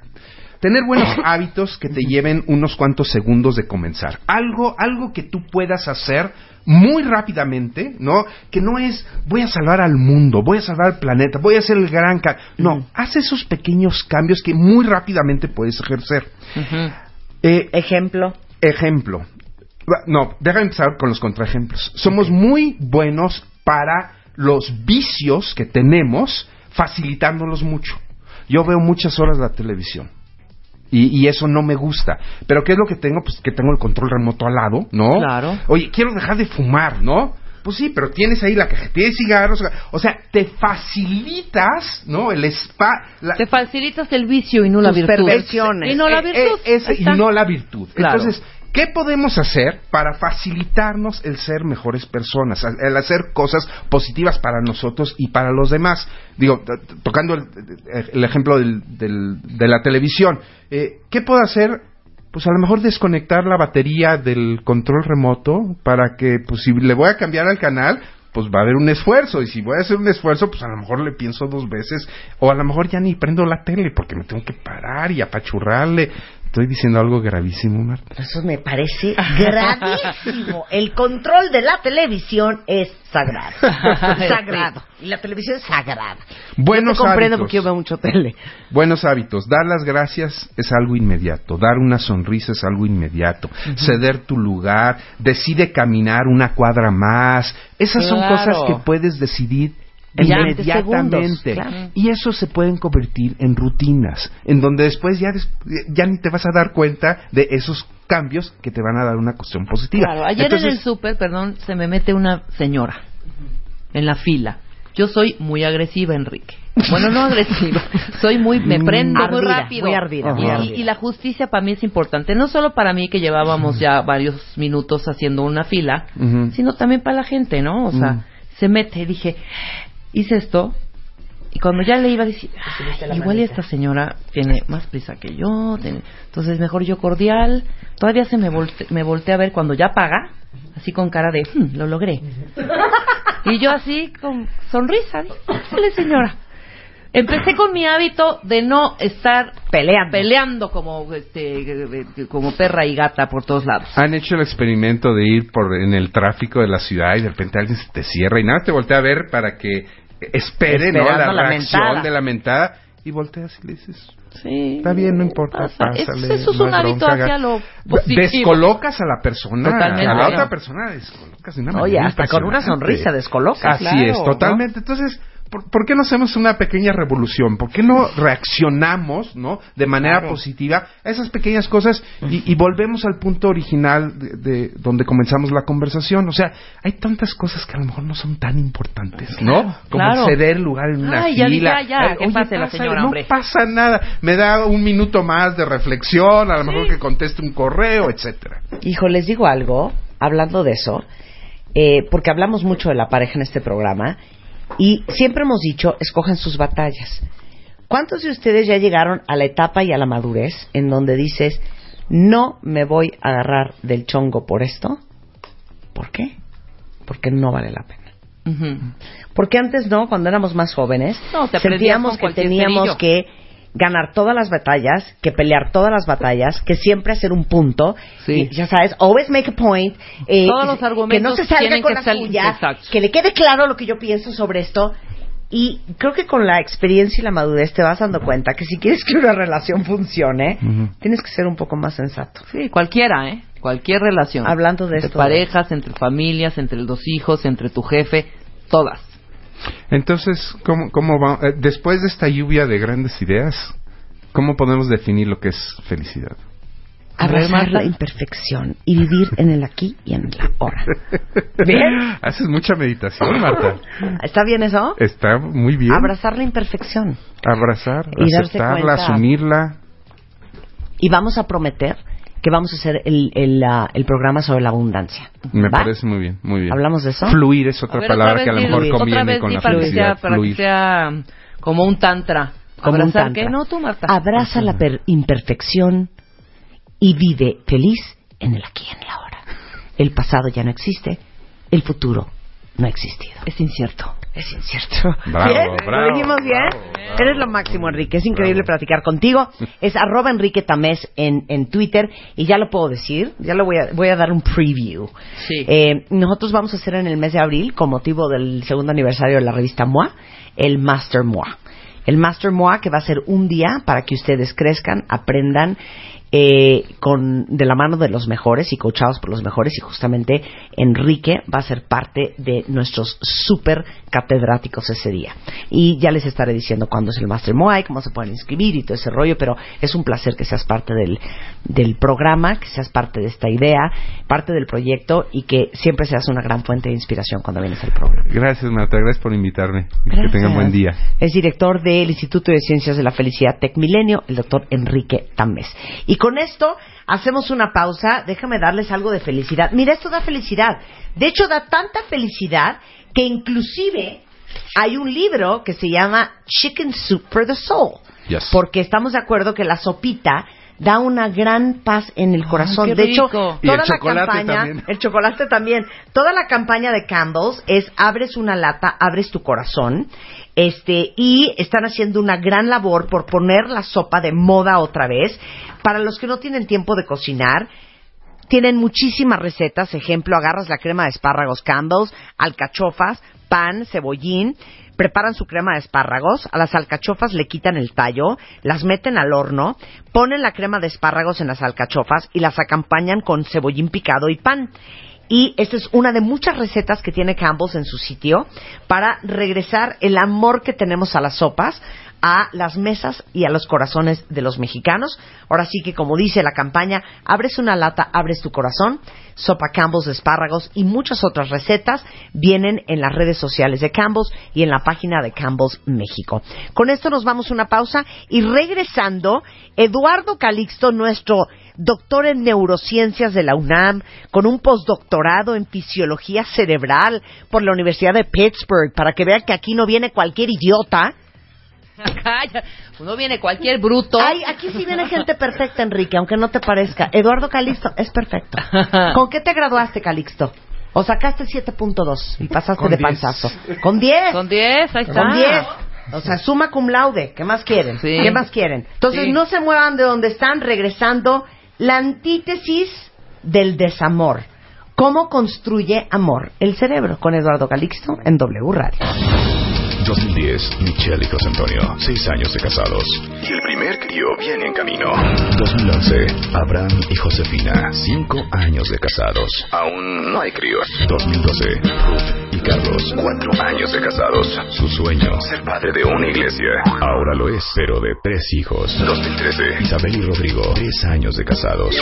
En planes de embarazo. 2014, Dania y Rodrigo, dos años de casados. Tampoco tienen hijos. 2015, 2016. Tú puedes tener la boda de tus sueños. Cásate con Marta de Baile. Séptima temporada. Solo por W Radio. 1, 2, 3, 4, 5, 6, 7, 8, 9, 10. Onceava temporada. Marta de Baile. Solo por W Radio. Estamos de regreso en W Radio, 12.04 de la tarde, y van a amar esto. Necesito música spooky, por favor. ¿Se acuerdan de nuestra época? Pues cuando éramos más jóvenes nosotros, hace unos 20 años, o 30, había ideas como, pon su foto en un vaso de agua y mételo al congelador y vas a congelar a tu ex para siempre. O límate las uñas en su vaso de agua y que se tome tu polvo de uñas y con eso se va a quedar enganchado para siempre. O a mí me late que esa vieja le dio toloache al fulano porque se arrastra por ella. Bueno, todo eso que yo no sé si ustedes crean en poner a San Antonio de cabeza y ponerle una veladora, que un día yo hice eso la vela explotó y llenó de cera el muro de mi cuarto y mi mamá se puso furiosa y de todos modos el fulano nunca, me Nunca llegó. este, yo no sé si crean en eso, pero en lo que sí no pueden dejar de creer es en la ciencia.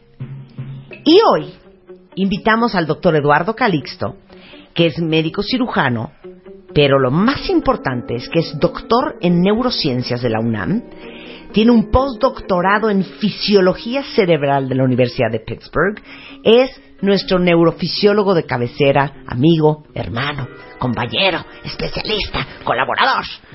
Y hoy vamos a hablar de cómo el cerebro construye el amor.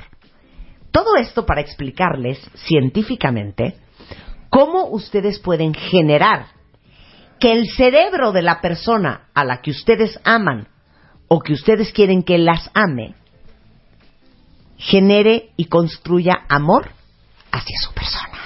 Así es.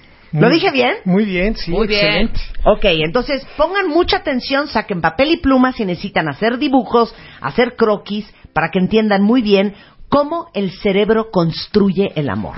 El cambio neuroquímico, la organización anatómica, el procesamiento de no quererse separar, el procesamiento de te extraño y realmente lo que tú me estás diciendo sí lo siento. Y te quiero. Y te quiero y, y te amo y, y la diferenciación de esa parte, por supuesto. Tres aspectos fundamentales. Uno a nivel psicológico, otro a nivel neuroquímico y otro a nivel psicológico. Ok, Como psicológico, Social ah, y social, psicológico y neuroquímico. Exactamente. Ok, vamos parte por parte, Eduardo. Muy bien. Sé suave con nosotros. Si lo vemos a nivel social y yo quiero estar bien con una persona, hay que tener un entusiasmo mutuo. Si esto lo construyo de una manera dinámica, el proceso hace que los dos liberemos oxitocina, que los dos empecemos a liberar dopamina y que empecemos a activar neuronas en espejo, que entonces las sonrisas se comparten. La gran mayoría de nosotros o de las parejas fueron amigos. Y ese procesamiento de compartir la sonrisa, la mirada en un momento tal vez crítico. Las cosas que nos gusta hacer en común. Exactamente, ahí empieza. Entonces, cuando compartimos el éxito con la pareja, cuando compartimos la situación de felicidad y que me, que me digas, oye, fíjate que me saqué 10 en el examen, perfecto, y yo me saqué 8, pero me da gusto que te hayas sacado el 10. Cuando te aprobaron a ti el proyecto, y no lo pude, pero me da gusto realmente, y es honesto ese evento, automáticamente el cerebro empieza a disminuir todos los filtros que le podemos poner a las personas. Hemos analizado que la mujer huele el- la proteína complejo mayor histocompatibilidad. Hemos analizado que las mujeres nos hacen evaluaciones más completas a nosotros los varones y que nosotros somos más visuales. Pero desde el punto de vista inmediato y a nivel social, cuando compartimos este proceso de los entusiasmos, genera un proceso más inmediato y mayor, digamos, contundente para que una persona se haga parte de nuestra vida. Entonces, por eso dicen los psicólogos, Eduardo, Sí. que es bien importante para el éxito de una pareja los proyectos compartidos y tiene que ver con esto. Por supuesto, y cuando se comparten y se logran, son generadores de esa sensación de que esa persona es mi pareja. De apego. Totalmente. Y entre más oxitocina liberen, se apegan más. Y ese apego se construye con pequeños momentos cotidianos, con esas experiencias. Imagínate nada más circunstancias en donde ninguno de los dos, o uno de los dos nada más, no se entusiasme por el éxito del otro. Y ante esta circunstancia queda muy claro, este proceso de entusiasmo es fundamental para que el cerebro empiece a engancharse. Segundo punto, las buenas noticias Hacen que se sientan felices. Cuando uno de ellos es apático o cuando uno, uno de ellos dificulta el proceso de apego, automáticamente se corta este evento. Estamos hablando de, de aspectos de nuevo sociales que a nivel cerebral van cambiando el, el fenómeno de enganchar. Por eso, cuando una persona dice, me encanta este evento, me encanta que te haya ido muy bien a ti, y el otro dice, pero ¿por qué? Si ¿A mí qué? Yo hice el éxito, no tú.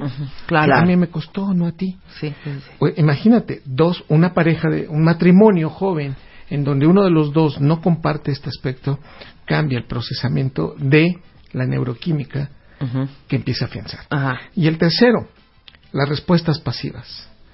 Cuando desde el punto de vista social analizamos que alguien es pasivo, cuando alguien tiene una aus- ausencia Cuando de no sobre la en ese sentido, exactamente, cuando le dices, oye, tenemos este problema, ¿qué vamos a hacer? Pues es- Sí, no es nuestro, ¿eh? Es Es tuyo. tuyo. ¡Qué Esa es perrada! otra Esa es una perrada. Ajá. Y que le diga, no, no, no, pero es que mira, eh, también pues te arregla tu compete a ti. bronca, hijo, pues, ¿yo No. qué? ¿Cómo quieres que te ayude, no? O aquellos de que, ¿pero qué hacemos? Lo que quieras. Sí. Circunstancia que esa parte del cerebro no construye, no filtra adecuadamente y se mete tanto la corteza prefrontal que automáticamente, y lo hemos llegado a decir, ¿sabes cuándo te vuelvo a contar un problema? ¿Sabes Sí. cuándo Nunca. vuelvo a compartirlo Sí. contigo? Esta circunstancia es meterse a un proceso cognitivo, la corteza prefrontal se queda con lo más negativo de nuestra vida. Aquí queda muy claro, aprendemos más de lo negativo que de lo positivo y la corteza prefrontal cuando le das ese guamazo de en la cara a alguien, no se le va a olvidar. Y es proceso, ese es el, el principio de procesar cómo cambiamos con nuestra pareja por estos elementos tan básicos que la Claro, corteza de hecho, sabes, sabes que se está empezando a acabar tu relación o que tu relación va en picada cuando tienes estas estas situaciones y estos sentimientos. Por lo tanto, si lo queremos que, que es construir y que este proceso se haga más perenne, que se haga prácticamente toda la vida, es qué bueno, mi amor, que te fue bien. Oye, pero no. O sea, que te importe. Sí, y que digas, oye, mi amor, hoy tuve un problema muy serio. Y que te diga, no sé cuál sea tu problema, pero aquí estoy. Y estoy para ti. Y, y- Claro. y aquí te voy a escuchar. Claro. Ese proceso de afianzamiento, en donde busque cómo somos parte de un problema, los dos, afianza más socialmente la relación. Ahí se empieza a construir.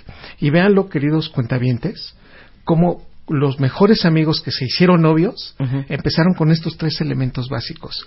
El compartir, el ser soporte mutuo y además no ser ausentes. Sí, claro. Estos elementos que se llevan en la pareja son fundamentales y construyen, dan el primer andamiaje. Este artículo fue publicado en Scientific Mind por uh y otro por Epstein, en donde habla perfectamente bien de estos elementos. A nivel Qué increíble. Entonces, socialmente, para que haya apego con, con, con una persona, esperando que se vuelva tu pareja, o que siendo tu pareja haya más apego, es entonces compartir los éxitos, soporte mutuo, un poco lo mismo. Este, ¿qué más? Sentirse felices por el éxito del otro y también ser presente, Y que te importe que estés ahí. lo del otro. Entonces, la próxima vez que diga, ay, pues es que a ella le encanta estar con mi suegra y entonces eh, para ella es súper importante ir a comer los domingos a casa de sus papás. Y a la verdad, a mí no me importa. Pues que te empiece a importar, ¿eh? Sí, claro. Porque ¿Para un día su cerebro se va a desconectar del tuyo. Así es. Segundo Chihuahua. punto, fundamental. Si queremos hacer que la neuroquímica cambie, porque, Ahora vamos ver, a la parte neuroquímica. Ya hablamos de la parte social. social, Ok. que tiene base también neuroquímica, pero esta parte neuroquímica, fíjense bien, queridos cuentavientes, son cuatro puntos fundamentales. Y por favor, yo sé que a lo mejor hay crisis en este momento. ¿Nos vamos a divorciar, sí o no? Yo sé que a lo mejor estamos a punto, ¿no? Que, Ma- María, quiero hablar, queremos hablar, o tenemos que hablar, Raúl, ¿no? Este tipo de cosas es, uno, dos, construyen una pareja. Y vea usted nada más lo hermoso. Antes de comunicar cualquier cosa, el abrazar, el acercarte a la persona, el generar ese proceso, sin decir absolutamente nada. Y tratar de que su respiración se haga junto con la tuya, la Se misma, sincronice. se sincronice en esta respiración, que dentro de muchas filosofías y, y de procesos de apegos están ya estudiados, empiezas a liberar más dopamina que si tú llegas y le das un beso a alguien. El hecho de escuchar tu respiración y tratar de que se haga igual que la de ella. Incrementa a nivel cerebral liberación dopaminérgica por parte del núcleo accumbens, generando un fenómeno de emoción. Se los digo abiertamente, si tú vas a empezar una sesión de besos, si tú quieres que alguien te perdone, el procesamiento es no decir nada, acercarte y abrazar y escuchar su respiración. Inmediatamente a lo mejor te van a increpar. ¿Qué traes? No, no, no. No digas nada. Sí, dame dos Permíteme segundos. escuchar tu respiración. Entonces tratas de sincronizar la tuya con la de él, Claro. la de y ella con la tuya. automáticamente el cerebro, si, hiciera- si le tomáramos una resonancia magnética en ese momento, un electroencefalograma, veríamos algo maravilloso. Primero la liberación y activación ¿no? de dopamina, una disminución de la corteza prefrontal, que eso es realmente, de eso se trata, parte del amor. Quitar filtros, ser felices, Sí. aceptar cómo es la persona. Porque el corazón no entiende razones. Eh, y que es el cerebro el que ama y le damos la vuelta en el giro del cíngulo y deseamos con la amígdala cerebral y nos podemos recordar con el hipocampo y la corteza prefrontal nos pone tontos. Bueno, de toda esa idea, lo que queremos es, a través de ese vínculo de la respiración, construimos. Ok, abrazo y respiración, Abrazo punto y n- respiración, un número uno para liberación de oxitocina. Y de Digo, y de, dopamina. y de De dopamina. Ok. Si eso lo hacemos, nos vamos a dar cuenta cómo vamos a extrañar más a esa persona. Pero aquí está lo maquiavélico también, nos van a extrañar más. Entonces, el mensaje es, ¿quieres que te extrañen? Ubica la respiración, júntense, respiren igual Ujú. Y procuren hacerlo. Y te vas a dar cuenta que después te van a decir, gordo, te extraño tanto, ahora que no estás conmigo. Y tú, claro, hicimos este ya curso. sabes que no fue toloache, Ya fue sabes sincronización de, de la, la respiración, respiración. y el abrazo. Por supuesto. Me gusta. Ok, segundo. dos miradas sinceras. Entonces, antes de llegar también al beso, es vernos a los ojos en promedio de 15 a 30 segundos. Con esto generas, si tienes buenas neuronas en espejo, si tienes buena salud mental, o sea, si no tienes odio, si no tienes rencores, en ese momento, además de estos dos eventos que hemos dicho neuroquímicos, de liberación de oxitocina y de dopamina, empiezas a liberar endorfinas. No hay ningún proceso fisiológico que sincronice más la liberación de endorfina que tener a tu pareja frente a ti y verla a los ojos. Para ahí. Estamos de acuerdo todos, cuentavientes, que cuando empezó nuestra relación, veíamos a nuestra pareja a los ojos. Totalmente, y te decías todo con los ojos, y ahora qué oso. Lloras. hija, O sea, por. O sea, No, ¿sabes? pero que, que incluidas no te dicen, ya no me ves como antes, ¿no? Sí, claro. No, es que ya no me miras con los mismos ojos que me mirabas antes. A mí me dicen mucho, sobre todo Luisa y Elo y Luz, que les trauma cómo me mira a mí Spider-Man. Con esa mirada de, De perrito y cachorrito. de, de cachorrito bebé. Sí. Entonces, y eso es instintivo Sí. cuando estás en una relación al principio para liberar dopamina y endorfinas. Y entonces la endorfina engancha a través de otro proceso de adicción. Ajá. Lo que estamos haciendo constantemente ante estas circunstancias es que la endorfina nos hace sentir placer, nos quita dolores, nos hace sentir bien. O sea, es una de las partes fundamentales para sentirnos más ligeros. Sí, claro, Es claro. un procesamiento a ese nivel. Yo estoy traumada. Una vez vi a Juan viendo a Marta. Estábamos en los Oscars del año pasado, en Sí, 2015. sí, sí. Y entonces volteo y Juan embobado, parecía que le escurría la baba. Y yo, ¿pero qué pasa? Y Marta nada, o sea, Marta normal, hablando Sí. como cualquier día. Pero Juan, o sea, bueno. Como, si le hablabas, yo creo que no te contestaba. Derramaba Ido. miel. Derramaba Ay, mi miel. chiquito, pero es eso, es la, Es la eso. dopamina. Y lo que acaba de decir ella es, un- es maravilloso. Se nos cae la baba por la persona que admiramos, que queremos, que deseamos. Y que además hay ese vínculo afectivo. Claro. Bueno, verse mutuamente o el procesamiento de sentirse cercano a esta persona libera endorfinas. Entonces nada más fíjate, si no decimos nada y nada más nos vemos, si después sincronizamos la respiración, ya tenemos dos elementos que van a ayudar muchísimo. Es que Marta no aguantaría ni cinco Rebeca. segundos viendo los ojos porque se Ponle cagaría de música risa. romántica, Luz. Se Mírame a carcajearía. los ojos. Mírame en los ojos. Ay, qué bonito. Mira qué bonita amistad. ¿No sentiste? Que me estás un repele.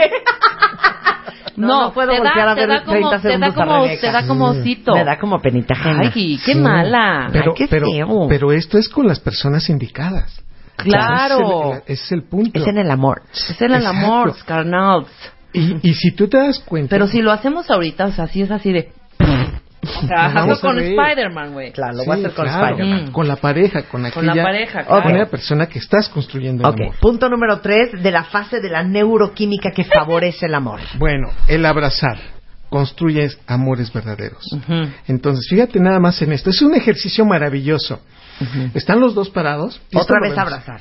Ah, no, pero ahora fíjense en este juego. Espérate. Estamos juntitos y en ese momento tú le pasas la mano por arriba del hombro Y dejas ir poco a poquito tu peso sobre el de él, o en este caso un varón sobre el de ella, sin llegar a vencer la posición Sí, que qué te va a pesado. dar. Sí. Ajá. Pero es poco a poquito. Entonces primero recargas el hombro, luego el brazo, luego te dejas ir poco a poquito.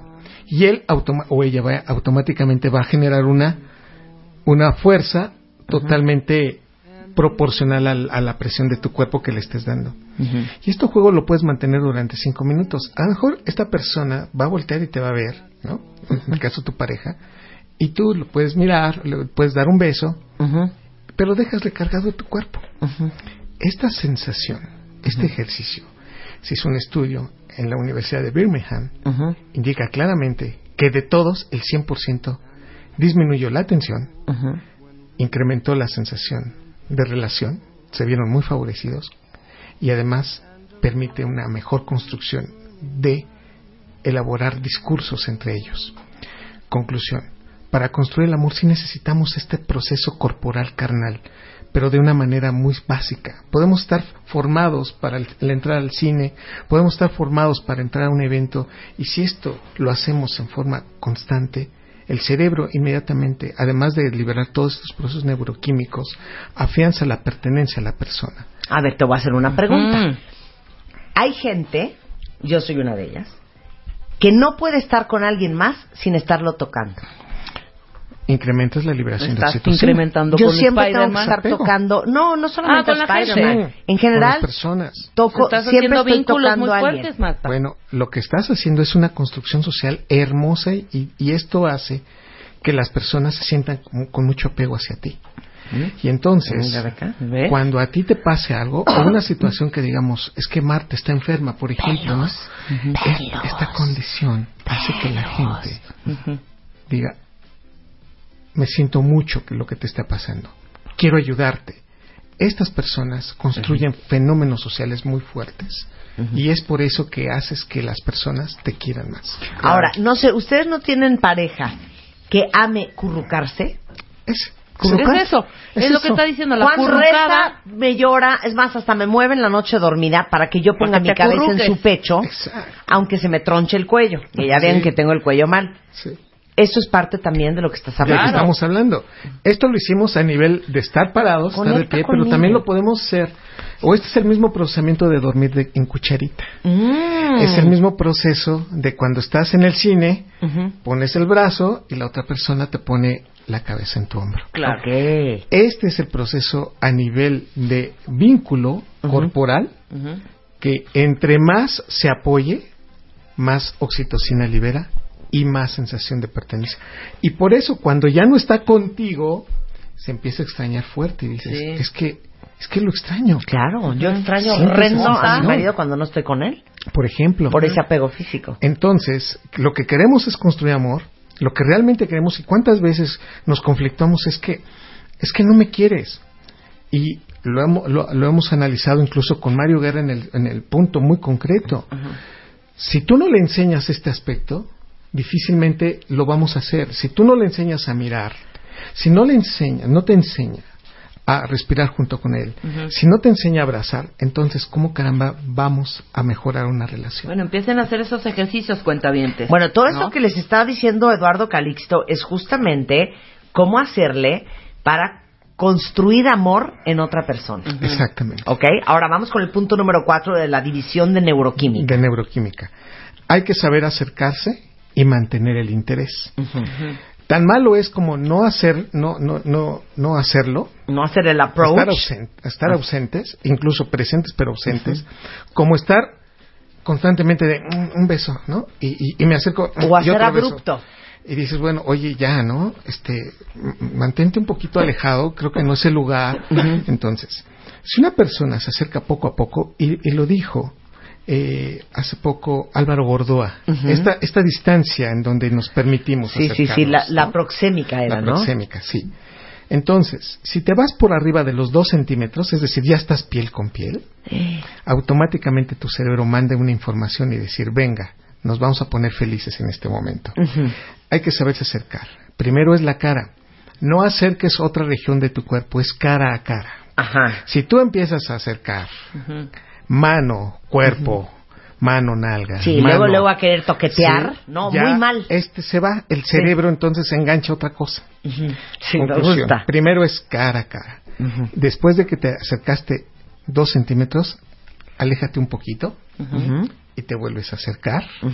Y entonces automáticamente la persona tiene todo tu interés en ese momento. Ubica que realmente quieres algo más y entonces tiene toda tu atención. Me gusta eso de acercas la cara, Luego te alejas. luego te alejas, Y luego otra vez te acercas. acercas. Y va, claro que va a estar bien pendiente Sí. la persona, ¿Cómo claro. no? Tome nota, tome Piensen nota, en, está muy en- bueno. en ustedes. ¿sí? Ok. Y entonces, ante este punto, es, nos acercamos y ya cerca puedes dar un beso Ujú. o le puedes decir, te amo, te amo María. Es que, ¿qué tal, Te Eduardo? amo, Te, adoro. Entonces, Te amo, María. y ante esa circunstancia, el otro no tiene más que decir, "Ah, yo también, ¿no? Pero ante este jugueteo y ante este proceso neuroquímico, se genera una, una situación tan hermosa que, que estás construyendo en la otra persona ese sentimiento y ese pro- esa proclividad a seguirlo manteniendo. Me gusta. Y regresando, vamos a hablar de cómo la psicología favorece el amor y qué hay que hacer. Regresando en W Radio. ¿Conoces a los ganadores del Extreme Makeover 2016. Entra a martadebaile.com o wradio.com.mx y checa cómo van Extreme Makeover 2016. solo por W Radio. Estamos de regreso en W Radio hablando con Eduardo Calixto de algo que tiene vuelto loco a Twitter y a Facebook. Cañón. Olvídense del toloache, olvídense de limarse las uñas en el agua del fulano, olvídense de poner a San Antonio de cabeza o de amarrarse un listón No, rojo en hacer la puercadas, cintura. porque también hacen puercadas para querer agarrar al, al No, novio y nada de ¿eh? puercadas. ¿Cómo construir el amor en otra persona a través de la neurociencia. Y como el doctor Eduardo Calixto es neurofisiólogo de la UNAM, eh, tiene un postdoctorado en fisiología cerebral de la Universidad de Pittsburgh, nos está explicando desde el punto de vista social, neuroquímico y psicológico cómo enganchas el cerebro de alguien más a que te ame y a que Sí. sienta apego por ti. Entonces nos quedamos en la parte de la psicología Sí. y cómo la psicología favorece el amor. Sí, por supuesto. Y ante esta circunstancia quiero decirles que antes de que se sigan quejando y que digan, ya no, es que ya no es lo mismo de hace tres años, entienda que la dopamina disminuyó. Que ya no te abrace y que incluso a veces los orgasmos tardan más tiempo, porque la liberación de dopamina y de endorfinas tarda más tiempo. Y que si ahora aparecen más problemas es porque precisamente somos más críticos de la pareja que antes. Y ahora es más mortal, es igual más prácticamente que nosotros porque el cerebro no puede mantener este proceso por más de cuatro años. Sería contra natura, estaríamos cerca de la esquizofrenia, tener tanta dopamina. Es más, un amor de esos, de esos patológicos, de esos crueles, sería matar los neuronas de la corteza prefrontal. Por lo tanto, es un proceso biológico que tenemos que entenderlo. Pero desde el punto de vista a nivel psicológico, punto número uno. Cuando estamos con una persona, copiamos ademanes, palabras. Sí. Empezamos a resolver problemas como lo resolvería esta persona. Cuando una persona convive por, en promedio, 12 meses, se empiezan a copiar detalles del otro. Y empezamos a hablar con algunas palabritas como la dice él. ¡Ay, qué lindo, ¿no? Cuando yo no lo decía. Si uno se mimetiza. Exactamente, ese proceso es construcción. Hoy tenemos que reconocer que hay varios estudios incluso a nivel desde cómo nos atiende una persona y cuando alguien repite lo que le acabo de decir, damos más propina, por ejemplo. Cuando alguien nos dice algo que queremos que nos digan, nos vamos más contentos. A nivel del cerebro, el giro del cíngulo es el que interpreta emociones. Cuando yo veo que alguien me abre los ojos, cuando veo que alguien me mueve la cabeza, cuando alguien veo que me sonríe, el giro del cíngulo está interpretando, entonces disminuye mi agresión, procesa entendimiento de la conducta del otro. Las ma- el sitio donde más neuronas en espejo tenemos es el giro del cíngulo. Por eso si la otra persona está llorando y yo tengo buena salud mental, me tengo que tranquilizar. Es pro- por esa razón que el giro del símbolo cuando se activa dice, te acepto como eres. Está bien esta circunstancia y este problema, lo vamos a resolver. Pero entre más copiemos cosas, el giro del símbolo atenía- atenúa más. O sea, ¿cómo? Aquí va el punto. Si yo me voy a pelear con mi pareja y en este momento le digo, es que tú dijiste esto y además resolviste de esto de esta manera y no era lo que habíamos acordado. Si ella me empieza a ver, empiezo a ver lágrimas en sus ojos y mi giro del cíngulo se activa, me tranquilizo. Digo, ok, no vamos a, no me voy a poner así, Sí. discúlpame. Sí, No me voy a poner pesado. Creo que tienes razón, vamos a tratar de resolverlo esto de otra manera. Ya ganó, el giro del cíngulo se activó. Es decir, la interpretación de mi giro del cíngulo hace que ame a la otra persona incondicionalmente. Si yo quisiera decirle a alguien dónde anatómicamente reside el amor verdadero, el amor real, el amor compasivo, el amor que ya no cuestiona nada, es el giro del cíngulo. ¿Y no será que hay gente que no le sirve el giro del cíngulo, Eduardo? Y que de veras no conocen la palabra empatía. O sea, se necesita el giro del, el giro del cíngulo para ser empático con alguien más. Totalmente.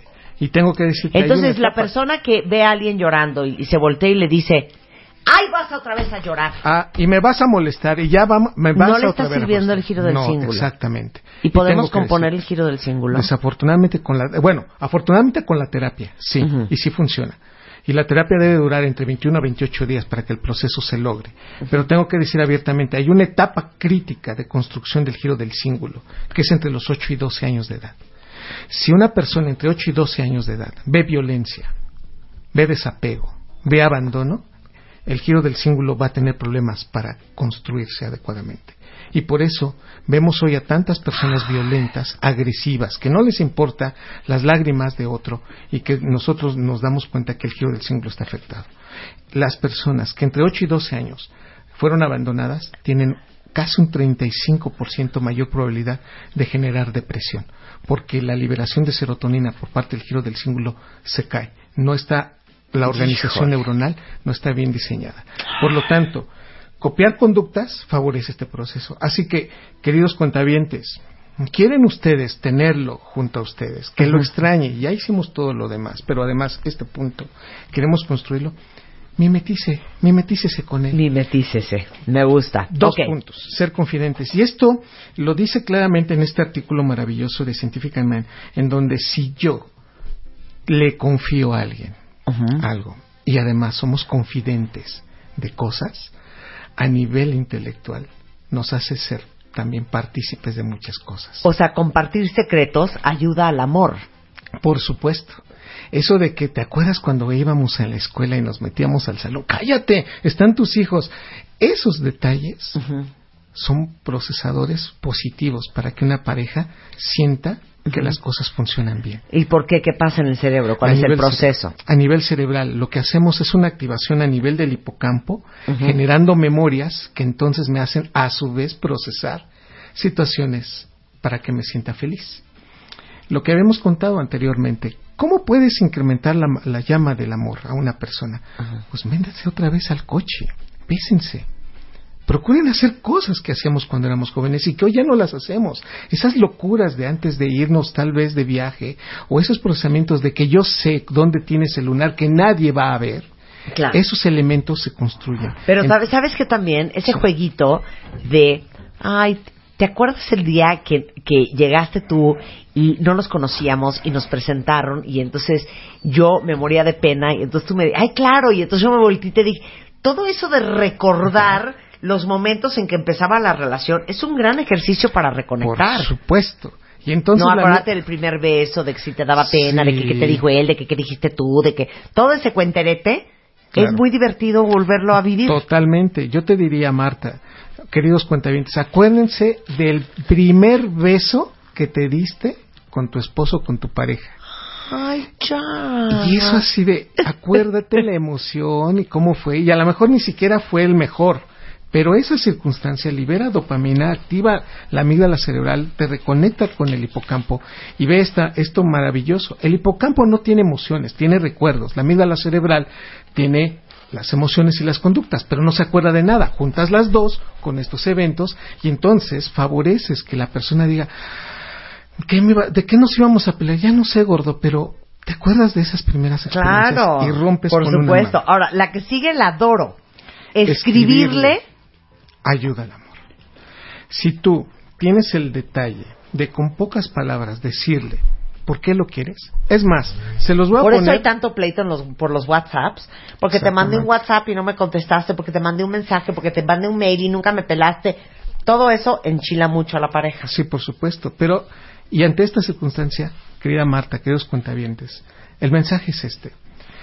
Si puedes, hoy, háganlo de esta manera.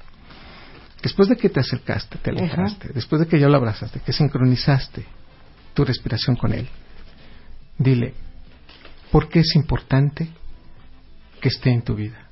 ¿Y cuál es la magnitud de lo que es esa persona contigo para siempre? Pero escrito. ¿Sí? Si tú le dices, no me veo con otra persona que no, sea tú, que no seas tú, en esas etapas en donde tal vez veamos ver cómo florecieron nuestros, nuestros eventos. Porque te quiero, porque eres muy importante, porque realmente eres el ángulo de mi vida, la base que me sustenta y que me hace ser feliz. Por eso, pero ¿lo escribimos o se lo, decimos, Eduardo? Ah, bueno, se lo escribes y se lo das. Ok. Y entonces en tu presencia él lo va, ya sea que lo, te lo, lo lea en voz alta o ya sea que lo esté leyendo, vas a ver el cambio de actitud que esa persona va a tener. contigo. Ahora, igual puede ser en un WhatsApp. ¿En puede un ser mail? un WhatsApp, puede ser un mail, Muy bien. pero ese ejercicio lo puedes hacer en diversas magnitudes, con frecuencia distinta, pero funciona porque funciona. A nivel cerebral entonces va a ser condicionante de muchos eventos y entonces va a decir, es que ya no me has escrito, es que ya no me pone las cosas y naturalmente si lo haces consecuentemente, esto hace que a nivel cerebral genere ese reforzamiento de las parejas. Mira qué bonito. Y tenemos uno último espectacular. Sí. El cuento de las manos. Y me trauma este punto, Eduardo, Sí. porque ¿cuántos de ustedes no se acuerdan cuando se agarraban la mano caminando con su pareja? ¿Y cuántos de ustedes ya lo dejaron de hacer? Por supuesto. Si O cuando estaban cuenta, viendo tele, o cuando estaban en el cine, o cuando estaban esperando lo que sea. Cuando estaban ante un problema, Marta. Cuando uno de los dos se enferma. O resolvemos que si tú le tomas la mano a una persona que tiene dolor, que sabe que viene el dolor, la- el dolor puede ser desde un cáncer, desde un Hasta una contracción. Exactamente. Y te soporta la mano, la sensación de dolor es menos intensa. O sea, la magnitud del toque de mano es, tiene tanta magia a nivel cerebral que se los voy a decir de esta manera. Tocar las palmas es algo maravilloso. Tú sabes, es más, tocándole la palma a una persona sabes quién es tu pareja. Es maravilloso. Háganlo. Hay una memoria a nivel de la corteza parietal sobre el reconocimiento de la palma de la pareja. Uno. Sin cerrarla, sin cerrar la mano, le dices, no cierres tu mano. Voy a poner mi mano sobre la tuya. Mis dedos sobre tus dedos. Palma con palma. Permíteme verte, permíteme estar junto a ti. Y entonces empiezas a hacer una caricia, empiezas a sentir cosquillitas y el otro, entre que la aleja y la acerca, este proceso, frotando ligeramente, acariciando, alrededor de entre 3 a 5 minutos, este proceso genera que el cerebro empiece a cambiar, a atenuar problemas, a disminuir el enojo, a liberar más oxitocina, a sentir que la persona me está haciendo caso y va a querer discutir. No, no, no, permíteme, no me digas nada, déjame seguirte tocando la mano. La corteza parietal. Qué la miedo ser tu corteza pareja, frontal- ¿eh? Qué miedo ser tu pareja, ¿eh? Todo bajo control. La, la corteza límbica empieza a disminuir y automáticamente, después de los tres o cinco minutos, que venía ofuscado, que venía enojada, ¿de qué íbamos a hablar? Se está tranquilizando. O sea, sí hay una explicación científica de, de agarrarse las manos. Exacto. Entonces es un incremento en la actividad cortical sobre de las áreas cerebrales que mayor sensibilidad tienen. ¿Cuáles? Las manos, y si después de esto rematas con un beso, activas prácticamente el 40% de la corteza que, se, que siente en el cerebro. Por eso no des palmaditas en el hombro, no le tomes la espalda, no le tomes la pierna, son las manos. Sobre esta circunstancia, el cerebro genera este cambio neuroquímico, esta interacción anatómica que va favoreciendo gradualmente que la persona se afiance a ti, sienta cariño por ti, siente amor por ti, o si vas a decir la palabra clave, ¿me perdonas? Estás más cerca de lograrlo. Ahora, este programa específicamente no le compartan el podcast a su pareja.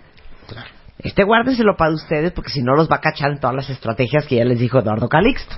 A nivel cerebral, entonces lo que estamos logrando es construyendo esta parte que a veces nos dicen, pero ¿cómo le hago?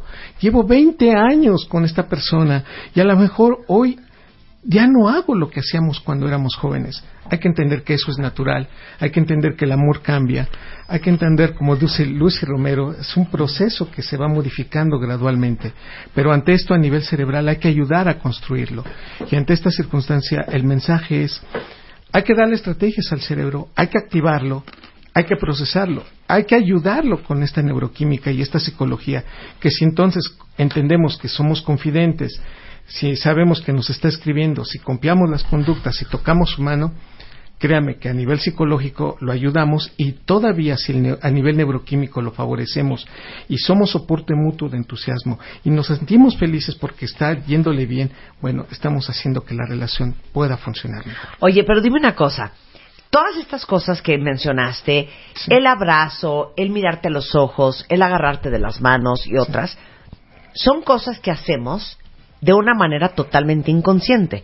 Porque hasta seguramente hoy que escuchamos a Eduardo Calixto todos, sabemos que esto tiene repercusiones en la neuroquímica cerebral, etcétera, etcétera. Estos instintos básicos del ser humano, ¿de dónde vienen? ¿O cómo se generan? Tenemos una evolución filogenética, es decir, de los simios, Ajá. de cómo hemos hecho tantas cosas y los hemos procesado a nivel humano. Primero, el aci- acicalamiento. Nosotros ya no nos acicalamos, ¿no? Ya no nos hacemos piojito. Sí, estarnos quite. Bueno, sí nos hacemos, de hecho, ¿eh? Digo, no nos Sí. quitamos las pulgas de los pelos, Claro, pero, sí nos estamos sobeteando todo el día. Claro, pero de eso, eh, eh, de eso migró al ser humano al abrazarnos, al, al- al- al hacer el apego a través del contacto piel con piel, el tomarnos la mano. El beso. El beso evolucionó porque los primeros primates masticaban la madre y se lo pasaba a la cría a través de los labios, o sea, a través de la boca y tocaban los labios. Y eso hizo que el cerebro generara una gran sensibilidad, grandes terminaciones nerviosas en los labios, que entonces detectaban pH, piel, temperatura. Y entonces Qué interesante. ¿Quién habrá sido los hizo- primeros que se besaron? nos empezamos a besar frente a frente. ¿Cuándo habrá empezado la lengua? Porque qué invento es No ese. claro, Ah, la lengua. ¿Qué invento es ese de la lengua? Por eso, Pues porque es el beso francés, oxitocina. compatibilidad. ¿De qué vendrá el beso francés? ¿Habrá sido un francés el No, que bueno, metió la, la lengua por la primera lengua vez? Pero lo que sí liberamos es más dopamina cuando más lengua se toca, cuando más humedad se siente y cuando más perspectiva de saber qué es lo que sigue viniendo. Es una Por eso les digo una cosa, por todo lo que acaba de decir el doctor Eduardo Galizo y tú eres una cerda, nunca he ¿Eh? entendido eso de ¿Eh? estarse besuqueando con gente que uno ni conoce. Nunca he entendido eso tuyo.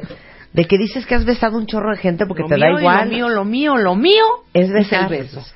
Fíjate Sí. que yo puedo besar apasionadamente Con a que alguien no nos dé una con que yo estoy todo conectada. Sí. Pero así de que estaba borracha y estaba en un antro y eran las un 12 de la no mañana y me gustó un fulano y me besuqué, no hay mor, no hay forma. Sí, pero ¿Cómo hija vas a permitir que alguien te meta la lengua a la boca? Ay, qué deli. ¿Por qué Eres no? una cerda. Co- Peores cosas te has metido a la boca tú. O sea, una lengua es una lengua. Por eso, te lo juro que prefiero otra cosa que la lengua. Puta. No. Ya- No, y- te lo juro que sí. Ya- y hay que O reconocer sea, la que- lengua trae un chor- chorro de bacterias y de cosas, Ay, ¿tú hija. crees que el otro no?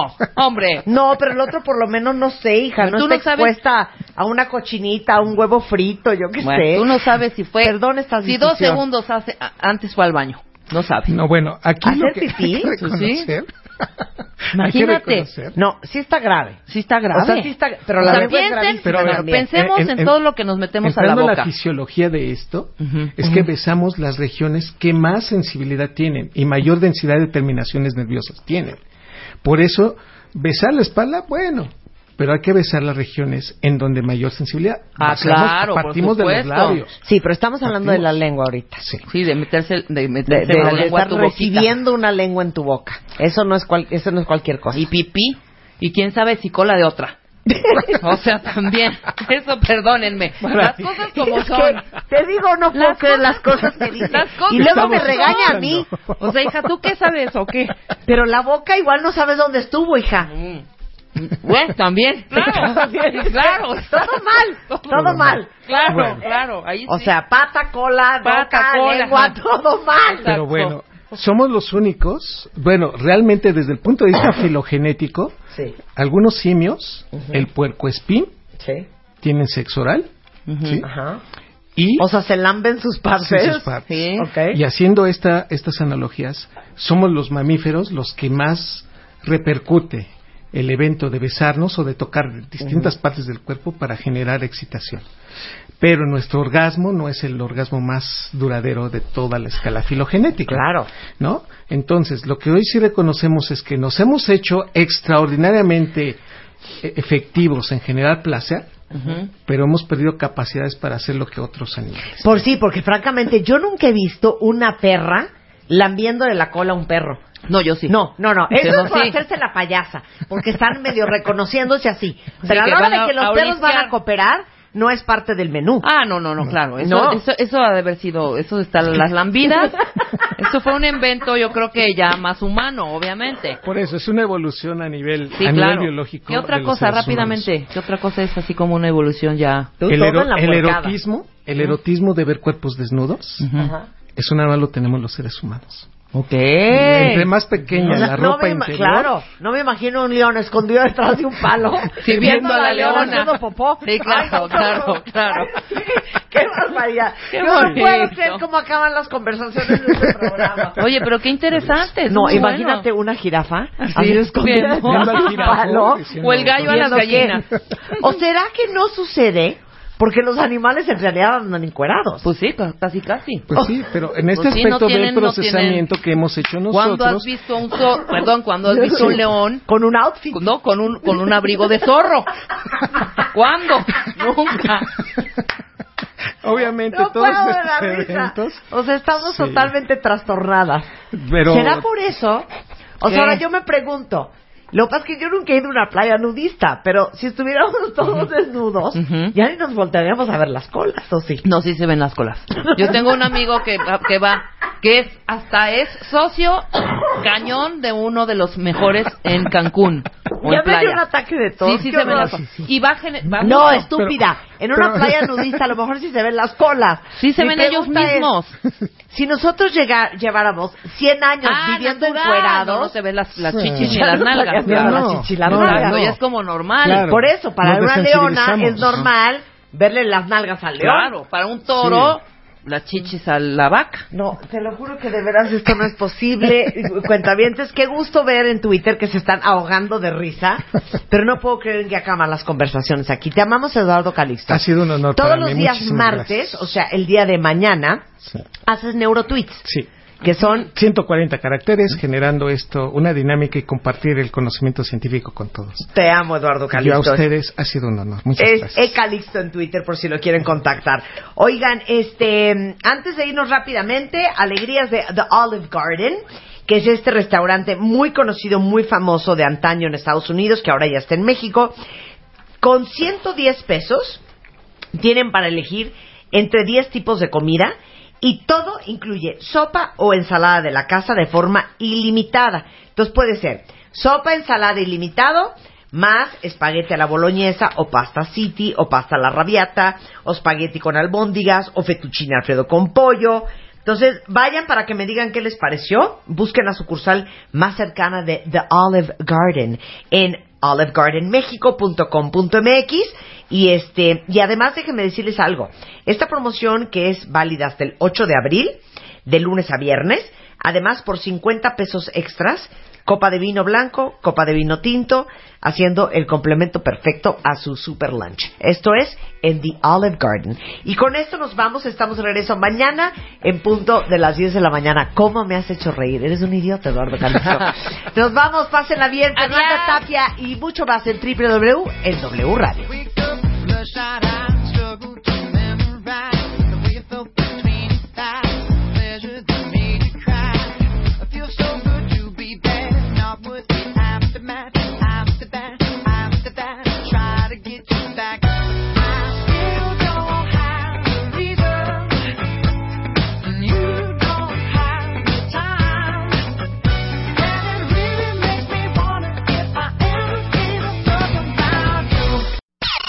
Este mes, en Revista MOA, te la vives tomando chochos para la acidez, inflazón, gases, retortijones, colitis, gastritis, el manual de usuario a la MOA para que dejes de torturar a tu sistema digestivo y el a ti. ¿Estás enamorada de Bedoya? Juicy Jones en un romance de oficina para que no acabe en tragedia. Ahora Medina te enseña a quitarte de encima esa timidez que no te deja ser. MOA Mars, más de 120 páginas de aprendizaje, desarrollo, ideas e inspiración para estar mejor. Una revista de Marta de Baile.